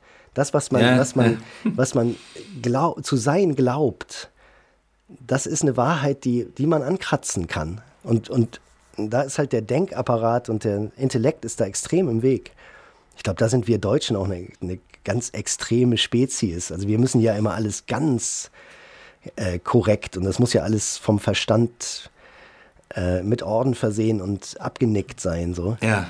Und, und äh, deswegen wundert es mich nicht, dass es da für dich auch Unbequemes gibt. Ja, ja, ja. Aber das, was da eigentlich drin ist, ist so dieses, ähm, ja, das bringt uns zu diesem, zu Lessing und zu dem Elefanten und zu, zu all das. So, das. Das ist halt so dieses, was, was, wenn das nicht die ganze Wahrheit ist? Was, wenn die Wahrheit sich gar nicht mit dem Verstand erkennen lässt? Was, wenn die Wahrheit ja. sich nur erspüren lässt? Weil, weil Liebe. Ich bin dir da ja nicht ganz gefolgt in dem Roman. Also, ähm, ähm, ich, ich bin eingestiegen und ich habe mir so die Gespräche angehört und das fand ich ganz interessant. Aber so richtig Fahrt aufgenommen hat, die, hat dein Buch für mich vor allen Dingen, als sich die Geschichte von Herrn Sturm immer stärker in den Vordergrund gespielt hat. Ne? Mhm. Und man immer mehr, ich darf das jetzt nicht verraten, das ist ja blöd, weil ja. das müssen die Leute ja lesen, ja. aber wie, wie das immer plastischer wurde, wie das immer mehr am Profil gewann, wo man äh, wo, wo, du rausfindest, ach, das hat er erlebt und das ist sein Problem. Ja. Und die ganze, was ich total spannend finde, ist an, an, der, an, der, an deiner Erzählung, ist, es beginnt recht, es beginnt mit so einer sachlichen Nachforschung. Ja. Es beginnt ja auch ausgerechnet bei dem Wissenschaftler, ja, also so in der ganz abstrakten mhm. Welt. Und es wird immer persönlicher und immer konkreter und immer näher an den Herrn Sturm, bis er zu so einem Erlebnis findet, ne? das ich jetzt auch nicht erzähle, was ich super, super schön fand. Ähm, Auch wunderschön beschrieben. Die allerletzte Begegnung auf dem Spielplatz Danke. fand ich äh, die, ja. die, die schönste. Ja. Dankeschön. Äh, Gerade diese Person, ne? ja. Mit, äh, das fand ich ganz toll. Und, aber da habe ich auch gedacht, okay, da will der Jens also hin. Also wir, wir entledigen uns der ganzen ja, du, du stellst ja an einer Stelle äh, sogar Dogmen und Liebe gegeneinander, mhm. sozusagen. Ja. Ne? Und wir entledigen uns dieser Wahrheitssätze, dieser Dogmen, dieser Grundsätze, die wir für uns gefasst haben. Und eigentlich geht es ja nur um dieses mystische Erleben des Eigentlichen, der Liebe so. Ne? Ja. Aber jetzt als Mensch, der die Wissenschaft liebt, äh, ich, bin ich jetzt ein bisschen beleidigt, vielleicht. Ja. und denk, ey, echt jetzt? Ey, das ist jetzt alles oder was? Meinst du das ernst? Ja, das ist wieder das, was der Theologe da sagt. Ne? Dieses, das, ja. das Ego kann den Messias nicht brauchen, weil wir wollen halt, das ist ja auch der Spaß am Menschsein. Ich glaube auch nicht, dass mein Gottesbild äh, beinhaltet nicht, dass, dass irgend, irgendwas davon nicht sinnvoll wäre oder nicht erlaubt ist. Also ich glaube, dieses ganze, auch das Schöpferische im Menschen, das schreit ja nach wissenschaftlicher, nach wissenschaftlichem Versuch. Das ist ja. Mhm so, so wie alles, was wir, wozu wir in der Lage sind als Menschen und alles, was wir schaffen könnten und wie wir damit Großartiges schaffen könnten. Was für, ja. was für eine, eine unfassbare, großartige Freiheit darin liegen könnte. Also mhm. ich, ich bin kein, kein, kein ich, ich stehe nicht auf, auf Feindesfuß mit all diesen Dingen. Also wenn ich, wenn ich die Liebe so als mystisches Erlebnis in den Vordergrund äh, zu rücken versuche, dann, dann eigentlich mit dem, mit dem Ziel und mit dem Fokus darauf, die Dogmen ähm, ohne Liebe machen halt überhaupt keinen Sinn. Die machen alles klein und platt. Und Liebe, die aus sich heraus in Anführungsstrichen Dogmen schafft, also Verhaltensregeln aus sich ergießt, das was Schöneres kann es ja gar nicht geben. Also wenn man dann, dann Verstehe. so rum. So wie Augustinus, mal dieser berühmte Satz von Augustinus, liebe Gott und dann tu, was du willst. Ja. Fantastisch. Verstehen. Also, weil, ja. weil es geht halt andersrum. Ja. Es, es mhm. Kirche, Gemeinde, all das würde, bewusster Konjunktiv, nur funktionieren mit der Liebe. Und es geht nicht über die Worte und über den Verstand und den Pragmatismus, die Liebe einfangen zu wollen an einen Ort, wo sie nicht ist. Okay, ja, ja verstehe. Musik? Ja, ähm, wir sollten ein Lied spielen, damit, genau. wir, damit wir das schaffen. Passt irgendwas dazu? Auf, äh, fällt dir gerade ein Song ein von deiner Platte, der gut passen würde? Ich würde Sterne nehmen. Also ich, ich würde sagen, es passt sowieso immer alles. Ähm, ja, Sterne? Sterne ist, Sterne ist, ein, ja, es ist insofern ja ein, ein, Song, der ein bisschen aus der Reihe fällt, weil es halt, ja, also nur insofern, dass es halt eigentlich, das ist ein Lied, das habe ich nachts irgendwie kam, das über mich so das, das, ja, aber das, dazu habe ich nämlich noch ein paar Gedanken. Ja, okay. Dann einfach nur so vorweg gesagt, nur dieser eine Satz. Das ist halt eigentlich ein Lied, das ein, ein, ein Mann, der nie die Worte gefunden hat, sich selbst irgendwie auszudrücken, seiner Frau singt. Das, das vielleicht nur vorweg. Und dann freue ich mich auf die Fragen hinterher. Okay, cool. Weißt du noch, vor tausend Jahren dieser zauberhaften, klaren, kalten Nacht. Mit dem Mond und den vielen kleinen Funkellichtern. Da oben in der großen, weiten, dunklen Pracht. Ich sagte, einen von diesen wunderschönen Sternen eines Tages nur für dich vom Himmel. Die Jahre vergingen und ich vergaß doch nie, was ich dir in dieser Nacht versprochen hatte. Wir wurden traurig, doch ich gab den Traum vom Stern nicht auf. Kurz und reichten doch nie ganz hinauf. Einen von diesen wunderschönen Sternen hol ich eines Tages nur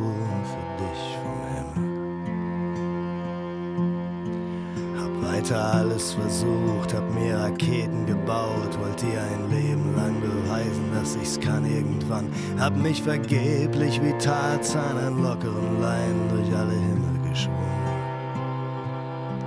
Doch ein Stern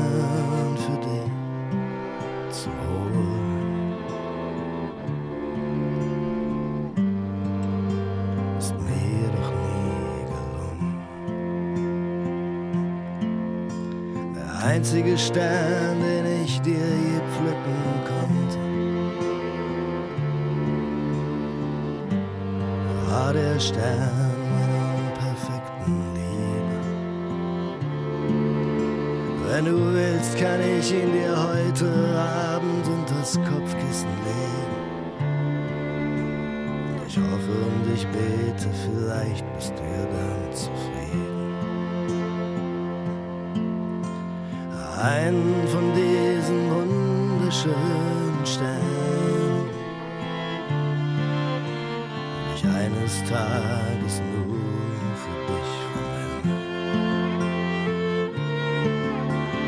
Einen von diesen wunderschönen Sternen.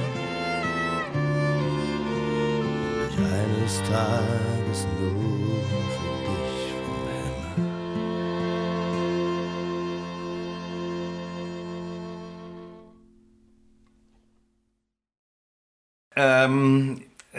was ich an diesem Lied so wunderschön finde, ist, und wie gesagt, das passt für mich, auch wenn du gesagt hast, das fällt ein bisschen aus dem Rahmen, aber es, aber es passt für mich vom, vom Inhalt total zu all dem, worüber wir gerade reden. Ja, da ist jemand, der seiner Frau versprochen hat, oder seiner Frau hast du vorhin gesagt, ich habe gedacht, man kann das, man könnte es durchaus auch auf Gott interpretieren. Ja. Äh, ich habe dir versprochen, ich will dir einen Stern vorm Himmel holen. Und jetzt bemüht er sich. Ne? Er, und er baut Raketen. Das ist so schön, diese Zeile mit den Raketen. Und, und er kriegt es nicht hin. Ja. Ähm, und dann kommt dieser schöne Vers am Ende, wo er dann sagt, äh, und immer der Refrain halt, äh, und ich wollte dir so gerne einen Stern vom Himmel holen und so weiter. Ne? Und dann kommt dieser ähm, Vers, wo er sagt, ja, ich leg dir jetzt meine, den Stern meiner unperfekten Liebe unter dein Kopfkissen. Ja. Und ich hoffe, dass das reicht. Ja. Und dann habe ich gedacht, eigentlich müsste der Song jetzt enden. Aber du gehst wieder in den Refrain und der arme Kerl, der arme Kerl bleibt stecken in der Sehnsucht, den Stern zu kriegen. Ja. Es ist total schön, dass du das alles so hörst und auch und das so, macht so mich fix und fertig. Aufnimmst, also weil so ist es ja auch gemeint. Ja, und gleichzeitig äh, habe ich gedacht, ja, aber so ist das. Ne? Wir, also jetzt mal auf Gott projiziert, wir versuchen Gott einen Stern vom Himmel zu holen oder auch unsere Angebeteten oder wem auch immer oder uns selber und wir rackern uns ab und tun und machen und irgendwann kommen wir an den Punkt, wo wir sagen, okay, ich muss dazu stehen, dass es nicht mehr als das, das bisschen ist, meiner, äh, meiner geschundene Liebe. Das ist mein Stern. Mehr habe ich nicht. Hoffentlich reicht's und so wie, und so wie Richard Rodders immer sagt, äh, äh, zwei Schritte vor, einen zurück, ja, ist man sofort wieder zurück im und jetzt versuche ich es weiter. Ja? Anstatt in diesem Moment zu ruhen und zu sagen, meine halbe kleine Liebe, nimm sie wir äh, sind sofort wieder. Ja, das unterwegs. ist so dieses Mehr habe ich nicht, ne? Und das hat auch mit Loslassen ja. ganz viel zu tun. Ja. Und der, dem, dem, ja, das ist ja so, so, so verflixt, verflixt schwierig für uns alle, sowas loszulassen. Mhm. Ich, ich glaube ja persönlich, weil ich das so erlebt habe, keine Ahnung, was für alle stimmt, aber für mich stimmt's. Ich muss halt an so einen Punkt kommen, wo es nicht mehr geht, um loszulassen. Ich habe viel Kampfgeist in mir. Ich glaube, das, das geht vielen Menschen so so, ja, nee, das schaffe ich noch und das mache ich noch und hier und äh, ne, im übertragenen Sinne, das wird die Liebe irgendwie vollenden und das mache ich noch. Und dann, dann zu verstehen, dass man es halt selbst nicht machen kann und das loszulassen. Das ist halt in diesem Song auch. So, es geht halt nicht. Er kriegt das nicht hin. Er kann, kann noch so viele Versuche mit seinen Raketen und seinem sich, sich an den Sternen langhangeln. Er kommt halt nicht hin. Die Arme sind zu kurz. Ganz genau. Ja, und dann die Hoffnung, ähm, die ja in unserem Leben, glaube ich, wirklich auch oft offen bleibt. Deswegen auch dieser Schluss, dass es reichen möge. Ja. Und der Versuch, Frieden darin zu finden. Ich, mhm. ich, äh, ich, das ist auch so ein, empfinde ich auch als Geschenk. Ähm, ich habe oft das Gefühl, dass ich nicht, ich brauche nicht, ich muss mich nicht mehr so komplett irre machen. Ihr wisst das ja auch. Ich habe ja auch da meine, meine fast Sterbeerlebnisse und sowas auf meiner Lebensreise gehabt. Und für, für mich ist das so, ich glaube ganz fest, dass wir alle an einen großartigen Ort gehen und das sowieso alles, was wir hier versuchen können, ja, wie vorhin gesagt, der, der Liebe nachzugehen. Darum, darum geht es, glaube ich. Und ja. mehr kann man nicht tun. Und auf die Fresse fallen ist äh, im Preis enthalten. Aber kennst du das auch, dass du das Gefühl hast, jetzt habe ich es begriffen? Ne? Wie dieser Mann, der dann eben das kleine Stück Liebe gibt, was er hat, und dass man im nächsten Augenblick doch wieder in der Mühle steckt. Na klar. Das kenne ja. kenn ich nicht. Ja, das, das, also, das kenne ich auch. Es ist ja auch so, man bleibt ja auch so ein Loser. Also ich finde, man ja. bleibt so eine Flachpfeife in diesen Liebesdingen. Das, mhm. das, das, äh, ich bin darin nicht gut. Also ich sehne mich danach, ich strecke mich danach aus, ich versuch's und ich versuche meinem Herzen zu folgen. Aber man trifft ja auch aus sich heraus so viele falsche Entscheidungen im Leben in ja. Anführungsstrichen falsche, die dann auch sich wieder irgendwie individuell als vermeintlich richtig erweisen, weil man dann wieder durch das Leid, das darin enthalten ist, oder irgendwas anderes Unverhofftes wieder was aufpickt, was man sonst nicht gefunden hätte. Aber trotzdem, ich, ich bezeichne mich ja spaßeshalber oder halbspaßeshalber weiter als Professor für Lebenskatastrophen und ich, ich trage diesen Titel mit, e mit Ehren, aber auch zurecht. Also. Ja, ja. Ich habe noch eine Frage zum Buch. Ja, ja, lass uns ähm, zum Buch kommen. Also Wieder vorhin haben wir das eigentlich schon, äh, schon fast versprochen, aber wir haben es ganz vergessen. Warum ist es zu diesem Buch gekommen? Du hast vorhin gesagt, du hast es fast gar nicht geschrieben, oder es war eigentlich gar nicht geplant, das Buch? Nee, genau. Es ging darum, ne, dass ihr äh, gesagt habt, ähm, dass das Album eigentlich so ein Soundtrack für das Buch auch ist. Dass das, genau, dass das, ja, genau. Ja. ja, und ich finde das auch. Und ich habe das nicht wissen können, weil, ähm, weil ich das Buch halt äh, erst viel später angefangen habe. Also wir hatten, hatten schon ein halbes Jahr an dem Album gearbeitet. Ja. Als ich dann halt das Angebot von SCM bekommen habe, ähm, mein nächstes Buch da zu veröffentlichen. Und dann war das, war das, also in dem Moment wurde das so eine ganz aktive Idee. Also die Idee des Buches liegt natürlich seit ein paar Jahren auch in meinem Kopf rum so. Mhm. Ähm, aber das nahm dann da Fahrt auf. Und dass das so gut zueinander passt, Album und Buch, habe ich dann tatsächlich auch erst auf, auf Strecke gemerkt. Ja. Cool. Ja, ja und sag mal, ähm, also ich, ich stelle mir jetzt so vor, äh, das ist ja kein, es ist kein typisch christlicher Roman. Das will ich, es, das will ich hoffen. ja, ja, genau. Ja. Ähm, wie gesagt, du, du hast es ja vorhin auch gesagt, ähm, also die, die, die vielen Flüsse, die in das gleiche Meer münden und so weiter. Das ist ja nun mal eine Position, die man im evangelikalen Sektor, wo auch dein Verlag angesiedelt ist, ja nicht so oft hört. Ja. Äh, ist das denn, also ich, ich weiß gar nicht, ob ich dich das fragen darf, sonst schneiden wir es auch gleich raus. Ähm, ist das denn etwas, also waren die einfach so, so zufrieden damit? ich versuche mal eine Antwort zu finden, die wir nicht rausschneiden müssen. Warte mal. Ähm, ich, ich danke SCM für den Mut, dieses Buch herausgebracht zu haben, obgleich es nicht im Sinne der eigentlichen Mission von SCM ist. Ja. Wir hatten einige Diskussionen. Ja. Ja, ja, das kann ich mir vorstellen. Und wie gesagt, und auch da würde ich gerne nochmal zurück, weil ich das ja in meinen mulmigen Gefühlen hat sich das abgebildet, ne? Und auch, also ähm, du, ich meine, man kann das schon so sagen, ähm, dieser Herr Sturm hat, eine, hat am Schluss schon auch eine sehr intensive Begegnung mit Jesus. Das ist auch äh, also ganz stark beschrieben und ganz und das macht ganz viel Sinn nach diesem ganzen, wo er durchgegangen ist, worüber er sich Gedanken gemacht hat. Aber jetzt frage ich frech nach, ne? Ähm, und das hast du ja auch schon angedeutet.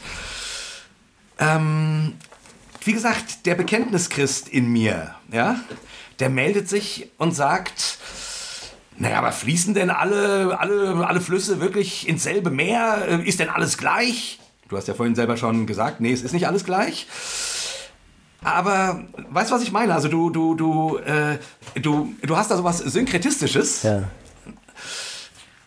Damit habe ich schon auch ein bisschen Mühe gehabt, muss ich zugeben. Ich, mir liegt ja auf der Zunge, dich zu fragen, warum. Also, oder, ja, oder, ja, mach's ruhig. oder dich und äh, dich stellvertretend für zum ja. Beispiel diesen evangelikalen Bekenntnis äh, diese Bekenntnislust, äh, zu fragen, warum eigentlich? Warum muss man denn da recht haben? Wenn Jesus die Liebe ist ja. und, und wir uns darauf einigen könnten, was ja viele Christen sehr deutlich auf der Fahne haben, dass Gott die Liebe ist, dann ja, muss Jesus ja. die Liebe sein. Und warum hat man denn überhaupt diesen Impuls, jemand anders da nicht reinhaben zu wollen? Warum kann man denn nicht sagen, hey, ihr sucht das auf eure Weise, ich suche das, aber wir suchen alle das, was wir Jesus nennen, mhm. weil Jesus selbst sagt, ich bin der Weg, die Wahrheit und das Leben. Und wenn er die Liebe ist, dann meint er ja damit die Liebe. Und wenn ja. er sagt, urteile nicht und so weiter, dann, dann können wir doch damit aufhören. Wir können doch dieses Urteil aus uns ähm, rauslieben lassen von Gott und vom, vom Himmel und von dem, was wir, was wir im Herzen spüren. Ja. Was, was, was, was lässt dich zum Beispiel ähm, da so, äh, was lässt in dir diese Lust auf Recht haben? Ja, sehr, sehr gute Frage. Äh, ich versuche es mal zu beantworten, äh, weil, wie gesagt, das ist, ist für mich selber sehr, sehr spannend. Also das, das ganze Buch, ich bin da selber ein Stück weit auch diesen Weg mitgegangen, den der Herr Sturm gegangen ist. War echt sehr intensiv für mich. Eine sehr intensive Erfahrung. Und trotzdem als Antwort darauf, ich glaube, ähm, also es ist ja nicht beim Christentum, beim Christsein geht es ja nicht nur um eine Idee. Liebe könnte das und das sein. Liebe könnte so und so sein. Und es geht auch nicht nur ähm, um, keine Ahnung, ein Ritual. Wir feiern das Abendmahl oder so. Sondern ähm, also Christen glauben ja, in der Person von, von Jesus kommt Gott in die Welt. Und darin, äh, und das ist nicht nur eine gute Metapher, sondern das ist etwas, was geschehen ist. Und ich weiß gar nicht, also das Wort Recht haben trifft es für mich nicht ganz, wobei das da schon mit drin steckt. Also da, das trifft mich schon auch, gebe ich zu.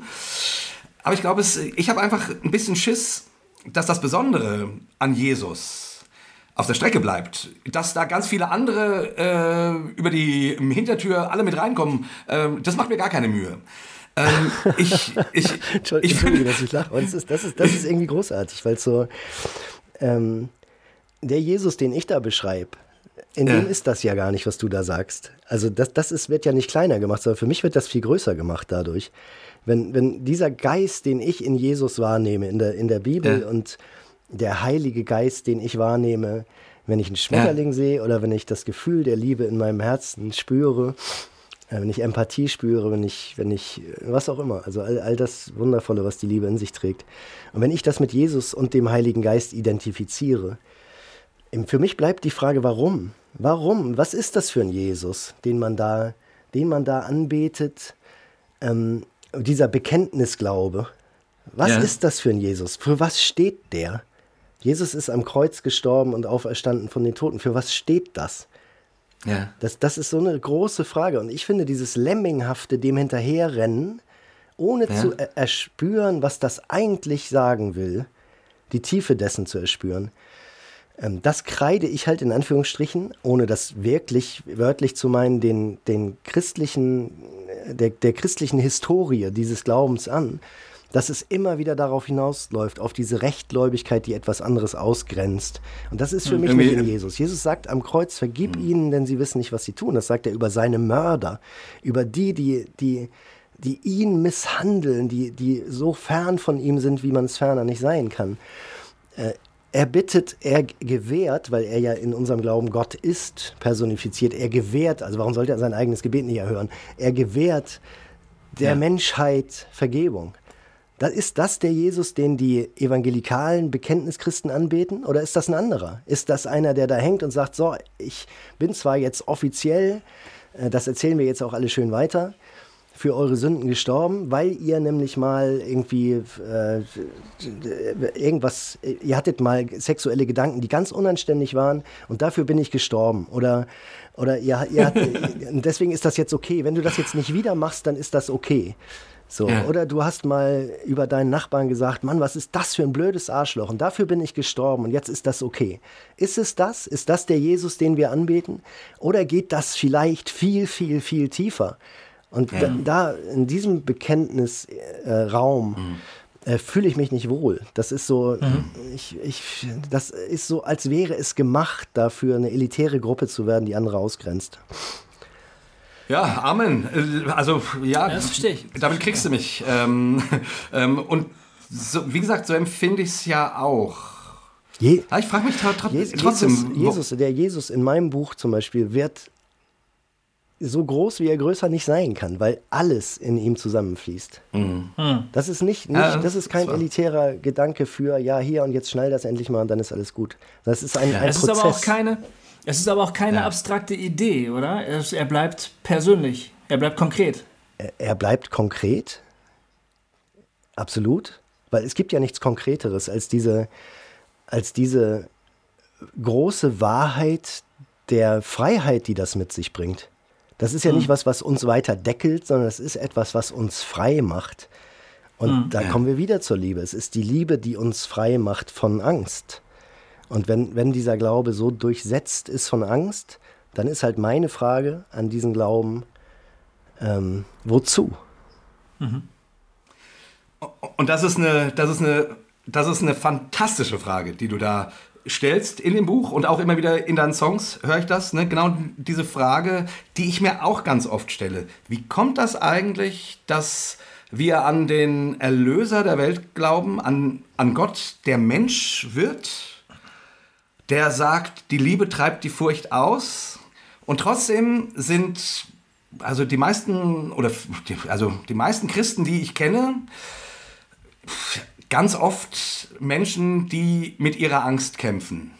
Also, und das meine ich jetzt, jetzt nicht anklagend, sondern einfach so feststellerisch. Ja. Und in unserer Religion spielt Angst eine ganz große Rolle. Also wir, wir haben gerade, bevor wir mit dir geredet haben, die Folge für nächste Woche aufgenommen, wo wir über die Hölle sprechen werden. Mhm. Ähm, und auch darin spielt das eine ganz, ganz große Rolle. Mhm. Ja. Und, ähm, und von daher äh, rennst du damit trotz mulmiger Gefühle, weil ich ja auch nur der kleine blöde Jay bin, der nicht anders kann, als er ist, ja, rennst du dabei damit bei mir ganz, ganz offene Türen ein.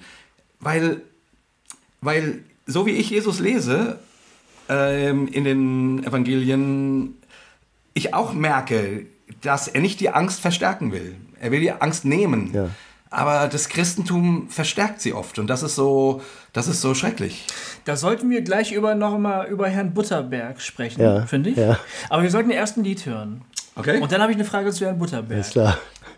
Okay, dann würde ich sagen, weil du gerade so schön von Jesus geschwärmt hast, hast wäre für mich unsterblich jetzt die äh, schönste Wahl, weil das ist das, ehrlich, ehrlich gemeint jetzt, das schönste Liebeslied, was ich für Jesus bisher gehört habe. Sehr gerne.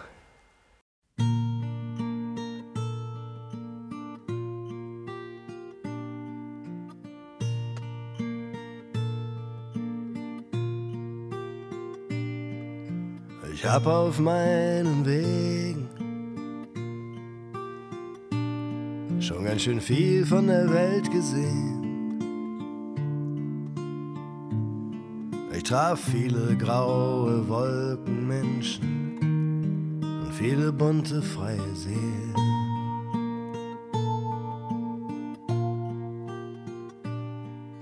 Ich sah so viele Wunder so viel Leid am Rande meiner Pfade stehen. Doch ein so schönes, einsames Herz wie deins hab ich nie wieder gesehen.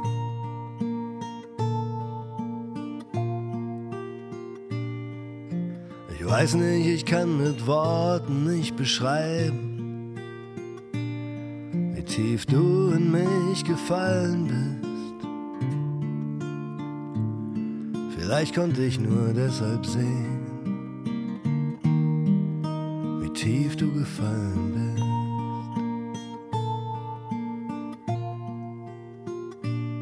Vielleicht kann ich nur deshalb verstehen, wie himmelhoch du nun gefallen bist.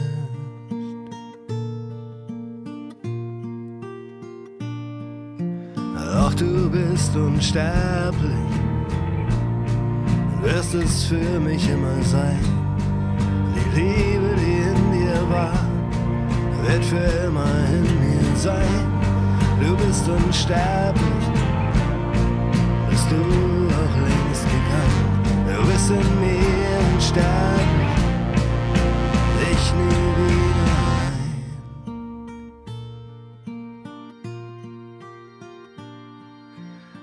warst zu schwach, zu gut für diese Welt.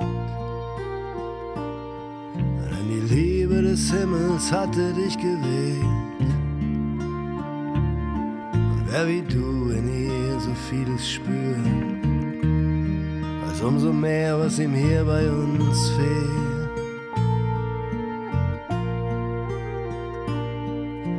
Warst in dieser Welt, doch nicht von dieser Welt. Keiner von uns hat es je erkannt. Und während wir dich töteten, reichtest du uns deine Hand.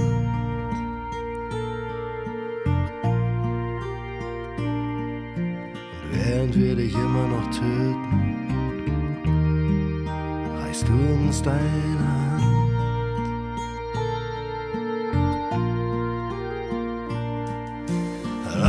bist unsterblich, wirst es für mich immer sein. Die Liebe, die in dir war, wird nun für immer in mir sein. Du bist unsterblich, bist du auch längst gegangen. Du bist in mir unsterblich und ich nie wieder allein. Du bist unsterblich wirst es für mich immer sein.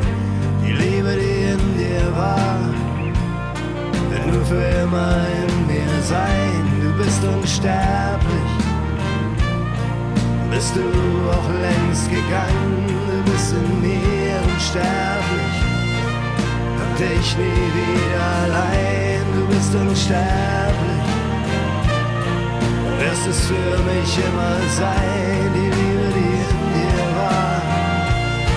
wird nur für immer in mir sein. Du bist unsterblich, bist du auch längst gegangen. Du bist in mir unsterblich und ich nie wieder allein. Nie wieder allein.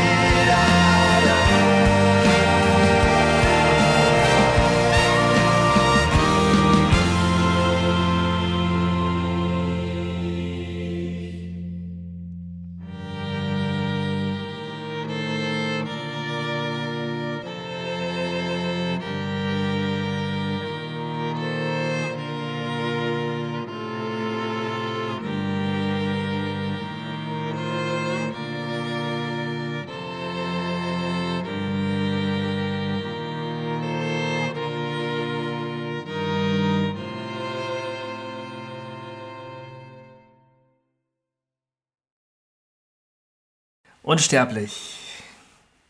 Also, Herr Butterberg. Jens, ne, ich, ich finde, eigentlich jede Figur in deinem Roman hat auch positive Seiten. Ja. Ne? Aber nicht Herr Butterberg. Erzähl mal, wer Herr Butterberg ist. Herr Butterberg Ist der Klischee. Äh, Herr Butterberg ist ein Pfingstler, pfingstlerischer Christ, der, ähm, also Herr Sturm sitzt gerade bei einem ganz, ganz lieben christlichen ähm, Ehepaar und äh, befragt die über ihren Glauben. Und die wollen aber so eine, so eine, ähm, so eine ökumenische Veranstaltung machen, die die Kirchen vor Ort und ein Herr Boderberg hat sich angekündigt, er, der, der kommt von der Pfingstgemeinde und möchte mit denen dann besprechen, wie das äh, vonstatten gehen kann. Der kommt dann also in diese Runde rein, in diese Kaffee, in diese Kaffeekranzrunde und ist halt das ähm, personifizierte Arschloch. Ne? Er glaubt zwar an den personifizierten Gott, aber er selbst ist das äh, personifizierte Arschloch und ähm, äh, also will jetzt immer ähm, eine Lanze dafür brechen, dass auf einem Stadtfest, wo die Kirchen etwas machen möchten, eine Bußpredigt gehalten wird. Ja.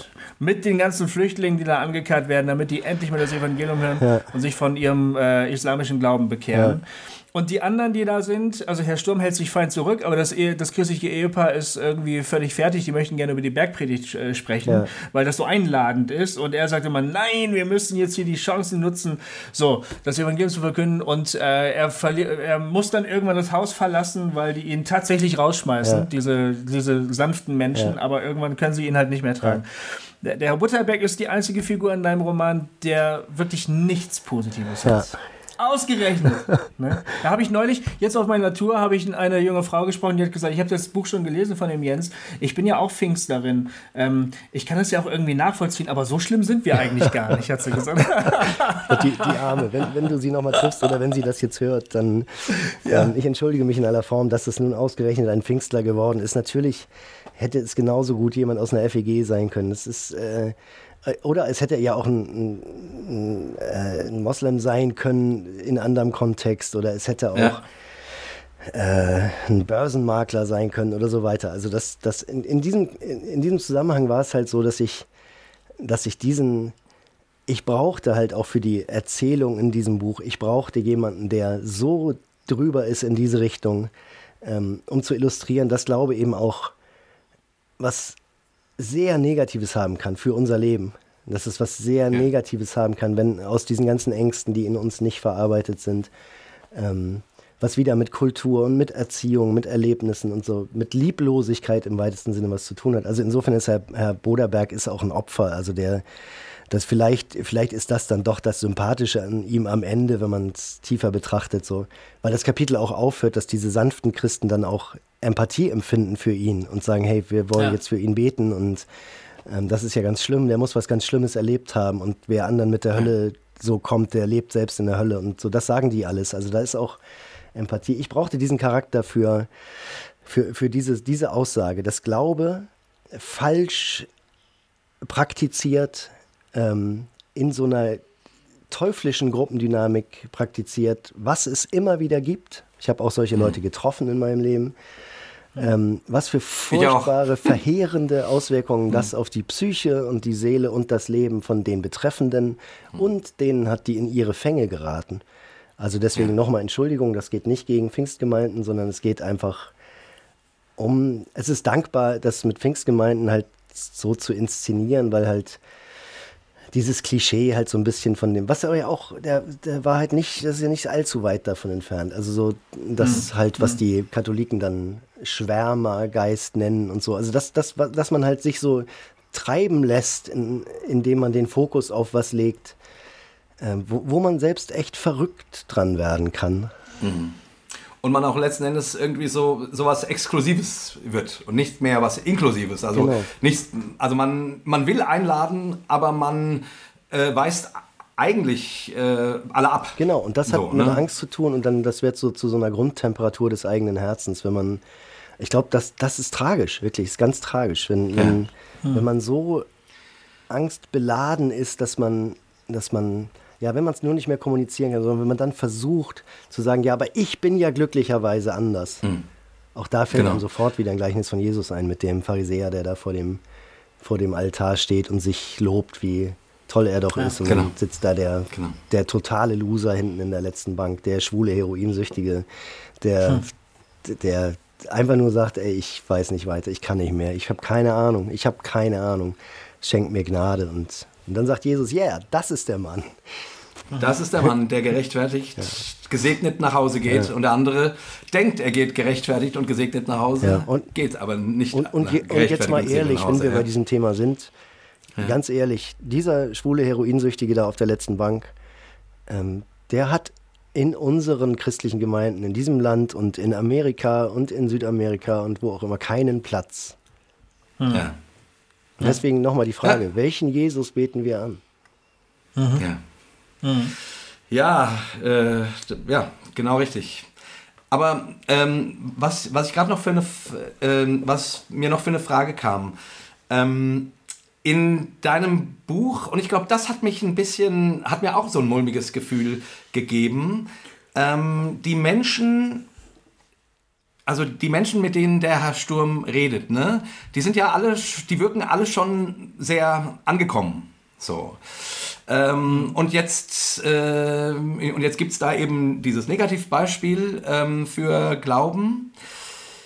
Ich, ich erlebe das alles viel, äh, viel in meinem, in meinem eigenen Leben viel mehr dazwischen.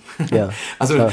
also nicht nur so hier der totale super Scheißchrist und dort all die Menschen, die schon angekommen sind, wo ich mich dann auch beim Lesen immer fragte, ich glaube, das hat mir auch so ein mulmiges Gefühl gegeben auf, auf, auf einer anderen Ebene, weil ich immer dachte, ja scheiße, die haben alle schon das, was ich nicht habe. Ja? ja.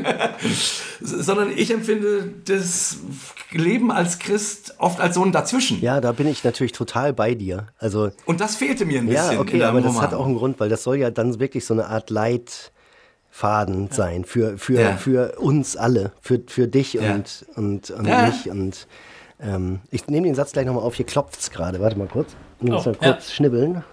Hm? Oder ich der Postbote wahrscheinlich. cool, jetzt können wir endlich mal seine Wohnung sehen. Ja, richtig. Das ist ein geiler Sessel. Ja, voll geiler Sessel. Und da hinten hängen schöne Bilder. Ja. Oh, und lauter nackte Frauen an der Wand. Ey, was ist denn das? Äh. Nein, stimmt nicht. Das stimmt nicht. Nein. Er ist wieder weggelaufen. War das der Postbote? Das war der Postbote. Er hat was vor die Tür gelegt und ist wieder weggelaufen. Ah, gut. Ähm, Genau, wo war ich? Ähm, genau, das ist, das ist. Das dazwischen. Das dazwischen. Das ist, das Genau. ist für, für uns alle. Also das ist so der. Die Intention ist, das soll ein Leitfaden sein für, für äh, Leute wie dich und mich und uns alle. Ähm, dieses Dazwischen, das prägt das Leben total, finde ich auch. Aber sich, sich mal angucken zu können, so die, die wirklich heilsamen und hilfreichen Teile von Überzeugungen, Teile von Wahrheit. Also ich finde sowas persönlich immer, ich finde sowas total interessant, wenn ich Bücher lese Ja. von, oder äh, weiß ich auch nicht, Predigten, Predigten im weitesten Sinne oder irgendeinen Satzsang von irgendeinem indischen Mönch oder wie auch immer. Ähm, das darin zu finden, so zu, so zu denken, boah, ähm, keine Ahnung, ob du das jetzt, ob du wirklich so ausgecheckt bist, ist mir auch egal, aber die, die Wahrheit, die da drin ist, die nehme ich mit. Ja. Ja. Ja, okay, ja. Ja, ja, ja. Genau, also, also sprich jetzt auch nicht unbedingt immer abklopfen, lebst du das alles perfekt, sondern der Satz spricht gerade zu mir, wow, das lasse ich mal geschehen. Ja, und auch die Protagonisten da sind ja auch nicht, also in, in jetzt wieder, ne, in dem, äh, in dem Bekenntnisrahmen, in dem richtig sein, das du ja meinst, sind die aber ja auch gar nicht richtig. Also wenn ich zum Beispiel an diese Yogalehrerin denke, äh, Ja. die ja auch dann so Anteile von Daoismus und Buddhismus äh, und Hinduismus äh, weiter, weiter erzählt und darin ja auch total rund ist. Ähm, Die ist ja politisch total unkorrekt, weil die liebt Männer und Ja. Frauen und die, die Ja. will auch gleich mit äh, Herrn Sturm was anfangen und so. Ja. Ähm, also da merkt man ja dieses, das Menschsein. Ähm, ich glaube, die ist ein ganz gutes Beispiel. Ich hoffe, dass man das Menschsein in all den Figuren noch merkt. Also dass man nicht denkt, Ja. so Ja. boah, sind die alle total abgedrehte Nee, nee, quasi das ist mir Heilige. So. Nee, nee, das ist mir schon auch aufgefallen, dass, also, die hatten schon ihre, ihre leichten Brüche, so. Ähm, und das fand ich auch gut. Und, und trotzdem schienen die mir so mh, religiös, spirituell angekommen. Ja, das sollte in dem Sinne natürlich so sein für die, für die Entfaltung des Buches, weil Herr Bischof, der ja diese Ja. Liste Ja. zusammengestellt hat, musste ja jetzt Herrn Sturm ähm, zum Zwecke der, der Sturmschen Reise natürlich Leute äh, mit, mit Ja. wirklichem Input hinsetzen. Sonst wäre Ja. das wahrscheinlich nicht, nicht gut gegangen, so in dem Sinne, wie es dann in Anführungsstrichen gut geht. Ich würde sagen, wir spielen noch einen Song. Ja. Ich würde vorschlagen, wir spielen jetzt das Lied Dankbar. Ja. Willst du ein paar Takte dazu sagen? Ähm, ist ein besonderer Song für mich. Ich habe den, den nicht mit dieser Intention geschrieben, aber ich habe, weil meine, meine Mama, die ich sehr geliebt habe, letztes Jahr gestorben ist, ich habe dann ähm, den auf Tour immer für meine Mama gesungen und ihr gewidmet und der bedeutet mir deshalb so ganz viel, weil das ist ein Lied über Liebe, die, die sich auch der Worte entzieht. Also es geht um eine Dankbarkeit, die, die man wirklich in der tiefsten Liebe zu Menschen empfinden kann und die, ja, das, das war so Teil des Schmerzes auch in diesem Lied, sogar beim Schreiben, zu wissen, ich kann das nicht sagen. Ja. Ich kann nur versuchen, so eine, so eine einfache menschliche Formel dafür zu finden. Aber ja, das ist im Grunde auch ein Gospel-Song, aber es ist je- jetzt für mich auch äh, symbolisch ein, Lied für meine Mama.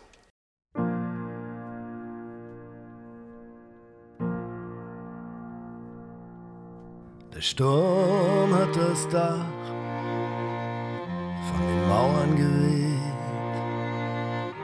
Da war mein Zuhause, wo die Ruine jetzt steht.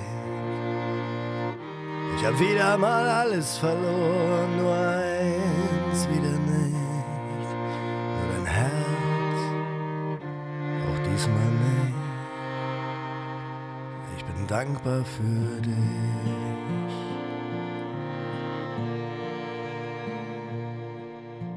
Meine Seele trug schwarz und konnte nicht mehr lächeln.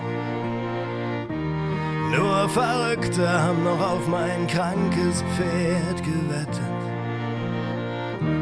Ich lag am Boden, doch du legtest dich zu mir. Dort unten im Staub küsstest du mich. Ich bin dankbar für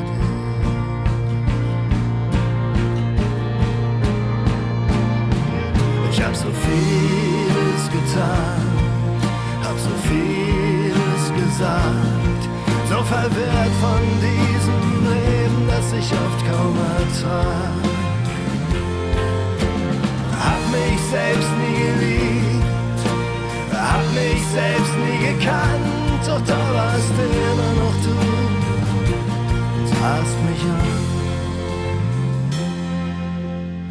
wusstest ein Geheimnis, das ich selbst wohl nie sah. Als alle gingen, bliebst du da.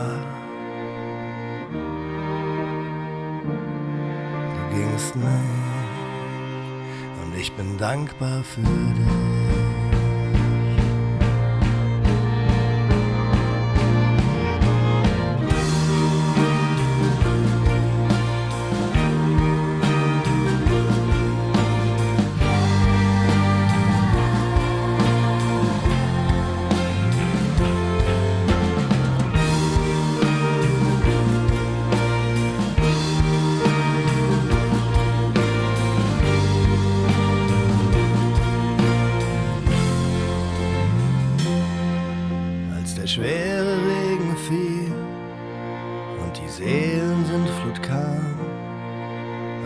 Rettungsboote längst im kalten Grau verschwunden waren. Hielt deine Liebe mich, ich bin dankbar für dich.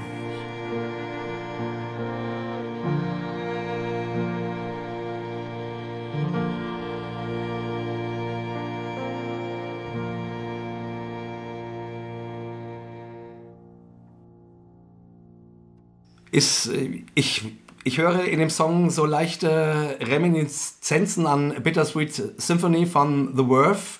Ist das bewusst gesetzt? Großartig, dass du auch das hörst, Jay. Das ist echt. Ja, Natürlich höre ich sowas. Das Äh, ist wirklich sowieso beeindruckend bei Jay, muss ich ja ehrlich sagen. also echt, ja, cool. Also, ähm, ist bewusst gemacht, ne? genau, die Streicher hat ja äh, unser großartiger Carsten äh, wieder alle arrangiert und so.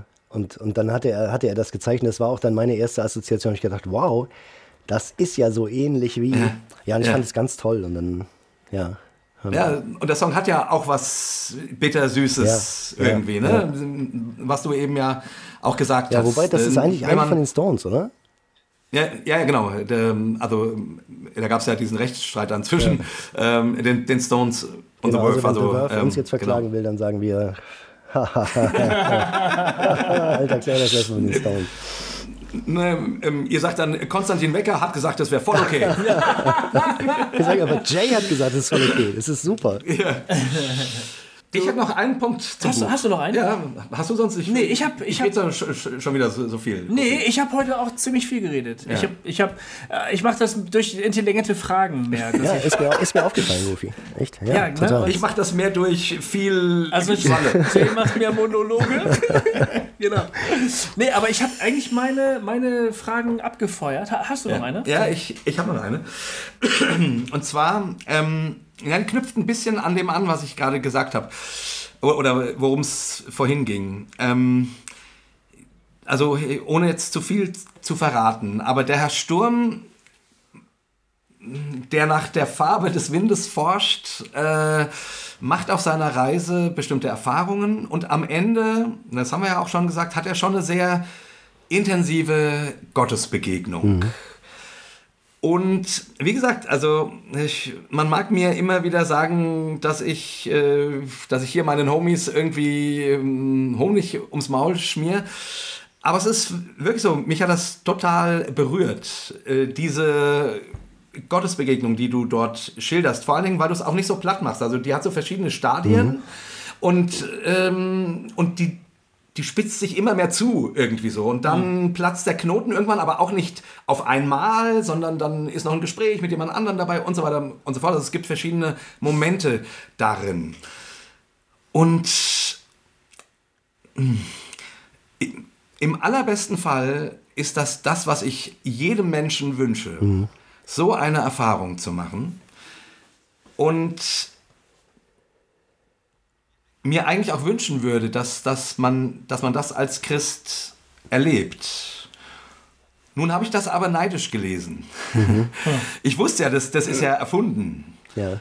Aber ich war neidisch, weil ich dachte, so intensiv wie der eine Begegnung mit Jesus, mit Gott hier hat, an dem Punkt bin ich noch nicht in meinem Leben. Auf meiner Reise. Ja. Und aber auf der war der ja 50 Seiten vorher auch noch nicht. Von daher ist es ja auch okay. Aber mh, du machst, also du machst einem hier den geistlichen Mund wässrig. Löst Gott das ein? Ich finde, das, das ist eine tolle Frage, aber auch eine unheimlich schwierige Frage, weil mir sofort ähm, in den Sinn kommt, dass, dass das natürlich, das ist, es ist alles der Prozess. Es wird immer der Prozess sein. Ich, ähm, Jesus sagt, der Wind weht, wo er will. Ich, ich weiß nicht. Ja. Also ich bin sicher, dass es dafür gar keine, gar keine Schemata gibt und kein, kein, nicht mal ein Wollen gibt, sondern dass das, dass das mit Gnade und Geschenk dann zu tun hat, den glücklichen Menschen, denen das zuteil wird. Ähm, was dann andererseits aber auch, glaube ich, viel Leidensweg immer mit sich bringt. Ich glaube, der Preis dafür ist auch hoch. Der ist ja auch bei Herrn Sturm hoch. Also der geht auch durch Ja. innere Höllen, um, um dann sozusagen von Gott so berührt werden zu müssen. Also und gleich, ja. gleichzeitig ähm, finde ich, das, das zu trennen, so wie du das gerade gemacht hast. Also du sprichst von geistiger, dieser geistigen Berührung und diesem. Ja. Und für mich ist das so auch auf geheimnisvolle Weise fast eins, wenn, wenn Liebe zwischen Menschen kann ein Abbild sein von dieser geistigen Berührung. Es ist, es ist äh, natürlich wird auch nicht allen zuteil, aber also wenn man Ja. das erlebt, sich wirklich geliebt zu fühlen. Und ähm, mir kam kürzlich in den Sinn, und ich bin sicher, damit treffe ich was in dir, weil, weil es dich garantiert, äh, weil du es garantiert kennst, die Liebe, die du zu deinen Kindern hast und die du von deinen Kindern spürst, dieses. Bedingungslose, was darin ist, ich glaube, das ist die Essenz dieser geistigen Berührung. Wenn, wenn, wenn, wenn du eine tiefe Liebe für jemanden haben kannst, ähm, das ist gleichzeitig so ein Empfangen, wenn man die Antennen anders au- auf, aufrichtet. Das ist was, was, wo man denkt, das kommt gar nicht aus mir. Aber ich bin so, ich würde für diesen Menschen alles tun. Ich würde, ich, ich werfe alles über Bord. Ich würde für diesen Menschen sterben. Ich würde Kugel in den Kugelhagel mich stellen. Ich wer- werde alles tun. Wenn du das umdrehst und sagst, diese, diese Liebe, die in dir ist, die ist göttlich. Und wenn du das empfangen kannst für dich, dann hast du sogleich die große göttliche Berührung erfahren. So, ich, für mich ist das ganz eng miteinander verknüpft. So Ja. braucht man, braucht man ein Wunder, braucht man einen Streitwagen mit Engeln, der vor einem herabkommt? Oder reicht das nicht vielleicht auch an der Blume zu riechen? Ja, weißt du, was so witzig ist? Ähm, also, ich würde so gerne meine Finger in die Wundmale legen und äh, meine Finger in die blutende Seite.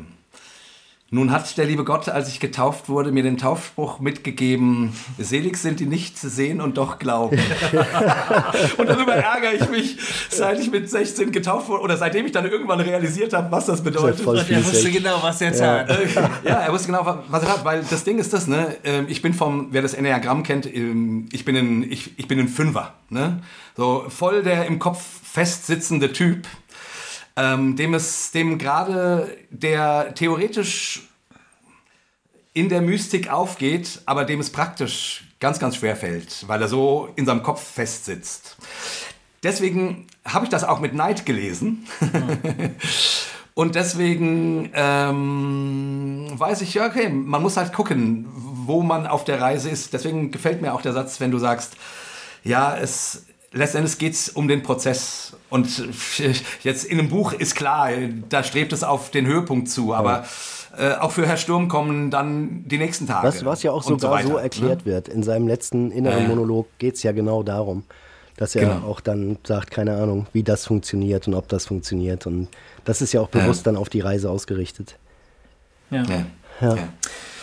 Wir müssen zum Schluss kommen. Genau. Wir haben noch ein Lied. Wir haben noch einen Song. Das sollten wir noch Den machen. wir spielen. Ich wollte noch ein Zitat nennen, was sehr schön zu diesem augenblicklich Gesagten passt. Ja. Äh, fiel mir nämlich gerade ein ähm, von Thomas Merton. Der hat gesagt, wenn dein Ich von, von vor fünf Jahren, dein heutiges Ich, nicht für einen Ketzer halten würde, dann bist du geistlich nicht gewachsen. Und das ist, finde ich, ein sehr weiser Sehr Spruch. schön, ja. Welchen Okay. haben wir noch? Welchen Song haben wir noch? Wir hören eigentlich, ich würde sagen, der Song, der das ganze Buch wirklich nun in einem Song zusammenfasst ähm, und äh, mit dem die CD fast losgeht. Das ist der zweite Song, ähm, der heißt Atem. Ja, genau, das, das stimmt. Ich glaube, das ist wirklich wie ein, wie ein Mikrokosmos dieses Buches. Ähm, wobei das ne, nicht, nicht ganz stimmt, weil der Protagonist des Songs natürlich ein paar andere, andere äh, Schwerpunkte da auch setzt als, als Sturm, aber ja. Whoa. Whoa.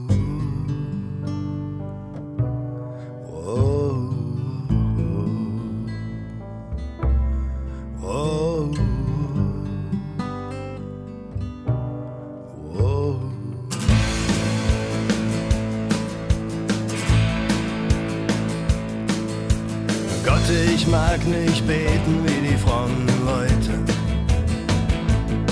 Mit viel Getöse, Halleluja, großer Show. Doch wie du weißt, weiß ich auch gar nicht, warum ich das sollte. Wie ich zu wissen glaube, weißt du sowieso. Jeder flache Atemzug von mir ist ein Gebet zu dir. Nicht jeder dritte, vierte, fünfte, nicht der zehnte. In all meinem Leiden, all meinen Zweifeln, all meinem Scheitern gab's nie ein Zuhause, das ich je mehr ersehnte als dich, als dich, dessen Namen niemand je korrekt ausspricht, weil dein Name Atem ist. Wenn ich weine, lass meine Tränen aus Liebe sein. Wenn ich lache, lass meine Freude Liebe sein. Wenn ich singe, lass meine Lieder Liebe sein. Und wenn ich schweige, lass meine Stille Liebe sein.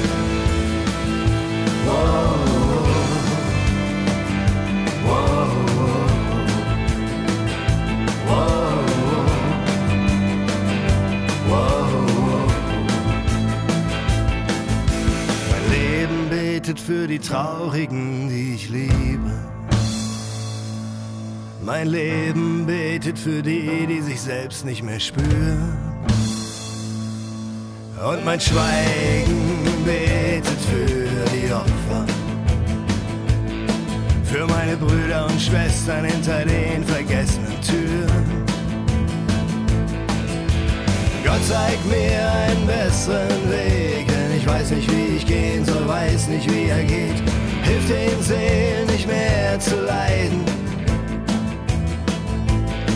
Und bring die Zyniker für einen Moment zum Schweigen.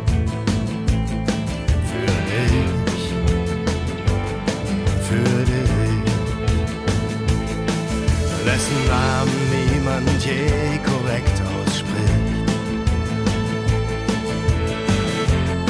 Weil dein Name Atem ist. Wenn ich weine, lass meine Tränen aus Liebe sein. Wenn ich lache, lass meine Freude Liebe sein. Wenn ich singe, lass meine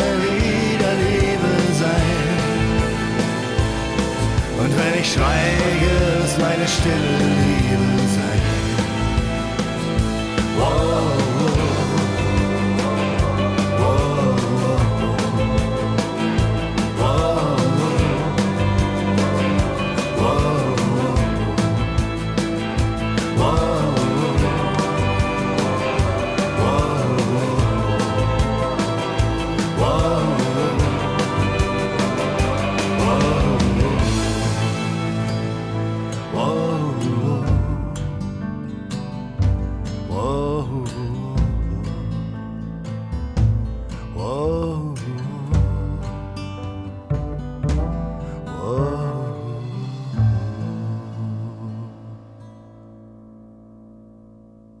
Weil dein Name Atem ist.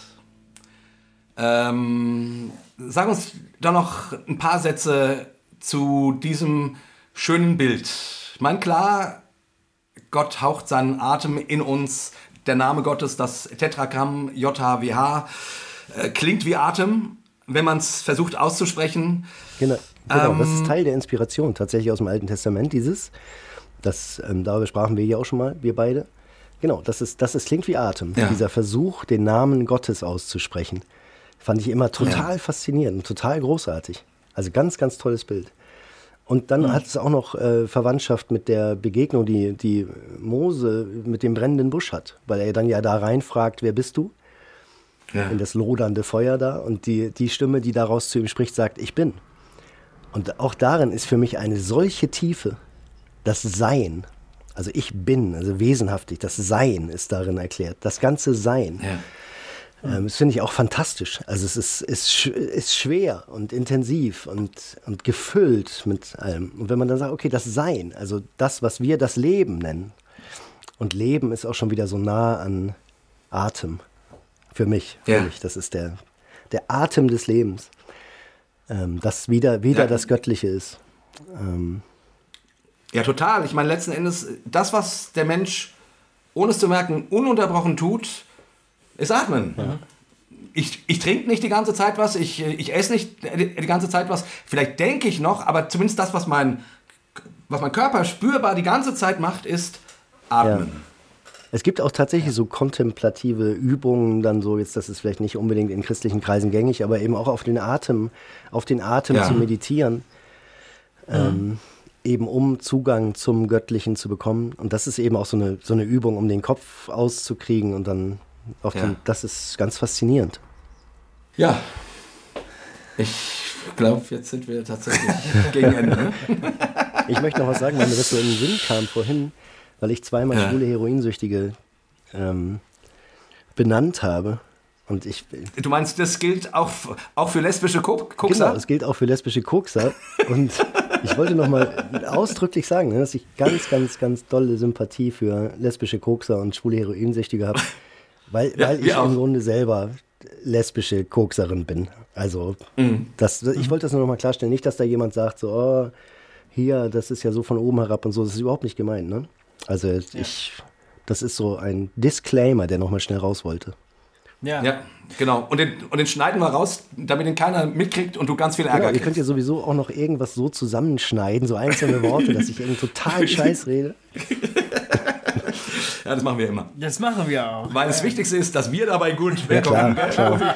ja. Und ich finde auch so am Ende von solchen Talks, das ist auch, das geht mir hinterher immer durch den Kopf, ähm, mhm. weil man versucht ja wirklich händeringend, also mir geht das so, ich versuche dann Worte für was zu finden, für was es eigentlich gar keine Worte gibt. Und ja. mir ist das dann auch bei meinen Konzerten und bei allem, was ich mache, ähm, auch echt wichtig, das klarzustellen, dass ich fühle mich überhaupt nicht wie ein Checker. Also das ist alles nicht so mhm. gemeint, dass ich jetzt so ein Checker bin und jetzt irgendwem was erzähle, sondern ähm, quite the opposite, wie wir Anglizisten zu sagen pflegen. Also das ist, äh, ich, ich suche und das, was ich tue, ist der Versuch, mich da auch mit anderen Menschen gleich zu machen und unsere, unsere Schnittmenge zu finden in, in, in all diesem tragischen und gelegentlich triumphierenden.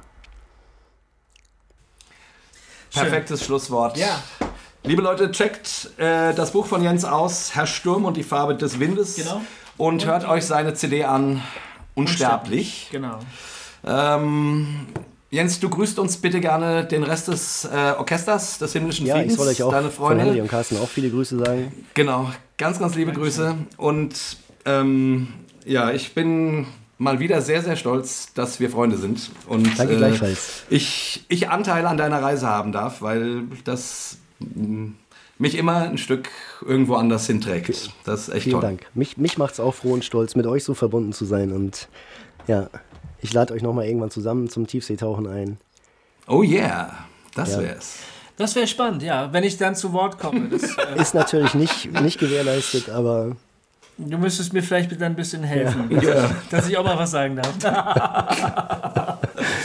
ja, vielen Dank. Vielen Dank für das Gespräch. Ja, ich danke euch. Du Genau, liebe Leute, ihr ähm, freut euch auf nächste Woche. Da diskutieren Gofi und ich zusammen das Thema Gibt es die Hölle? Genau. Und ähm, hatten da echt einen schönen, interessanten Talk. Ja.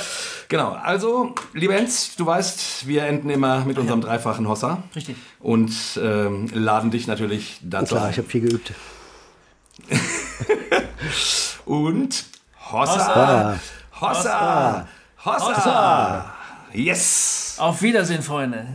Bis zum nächsten Mal. auf bald.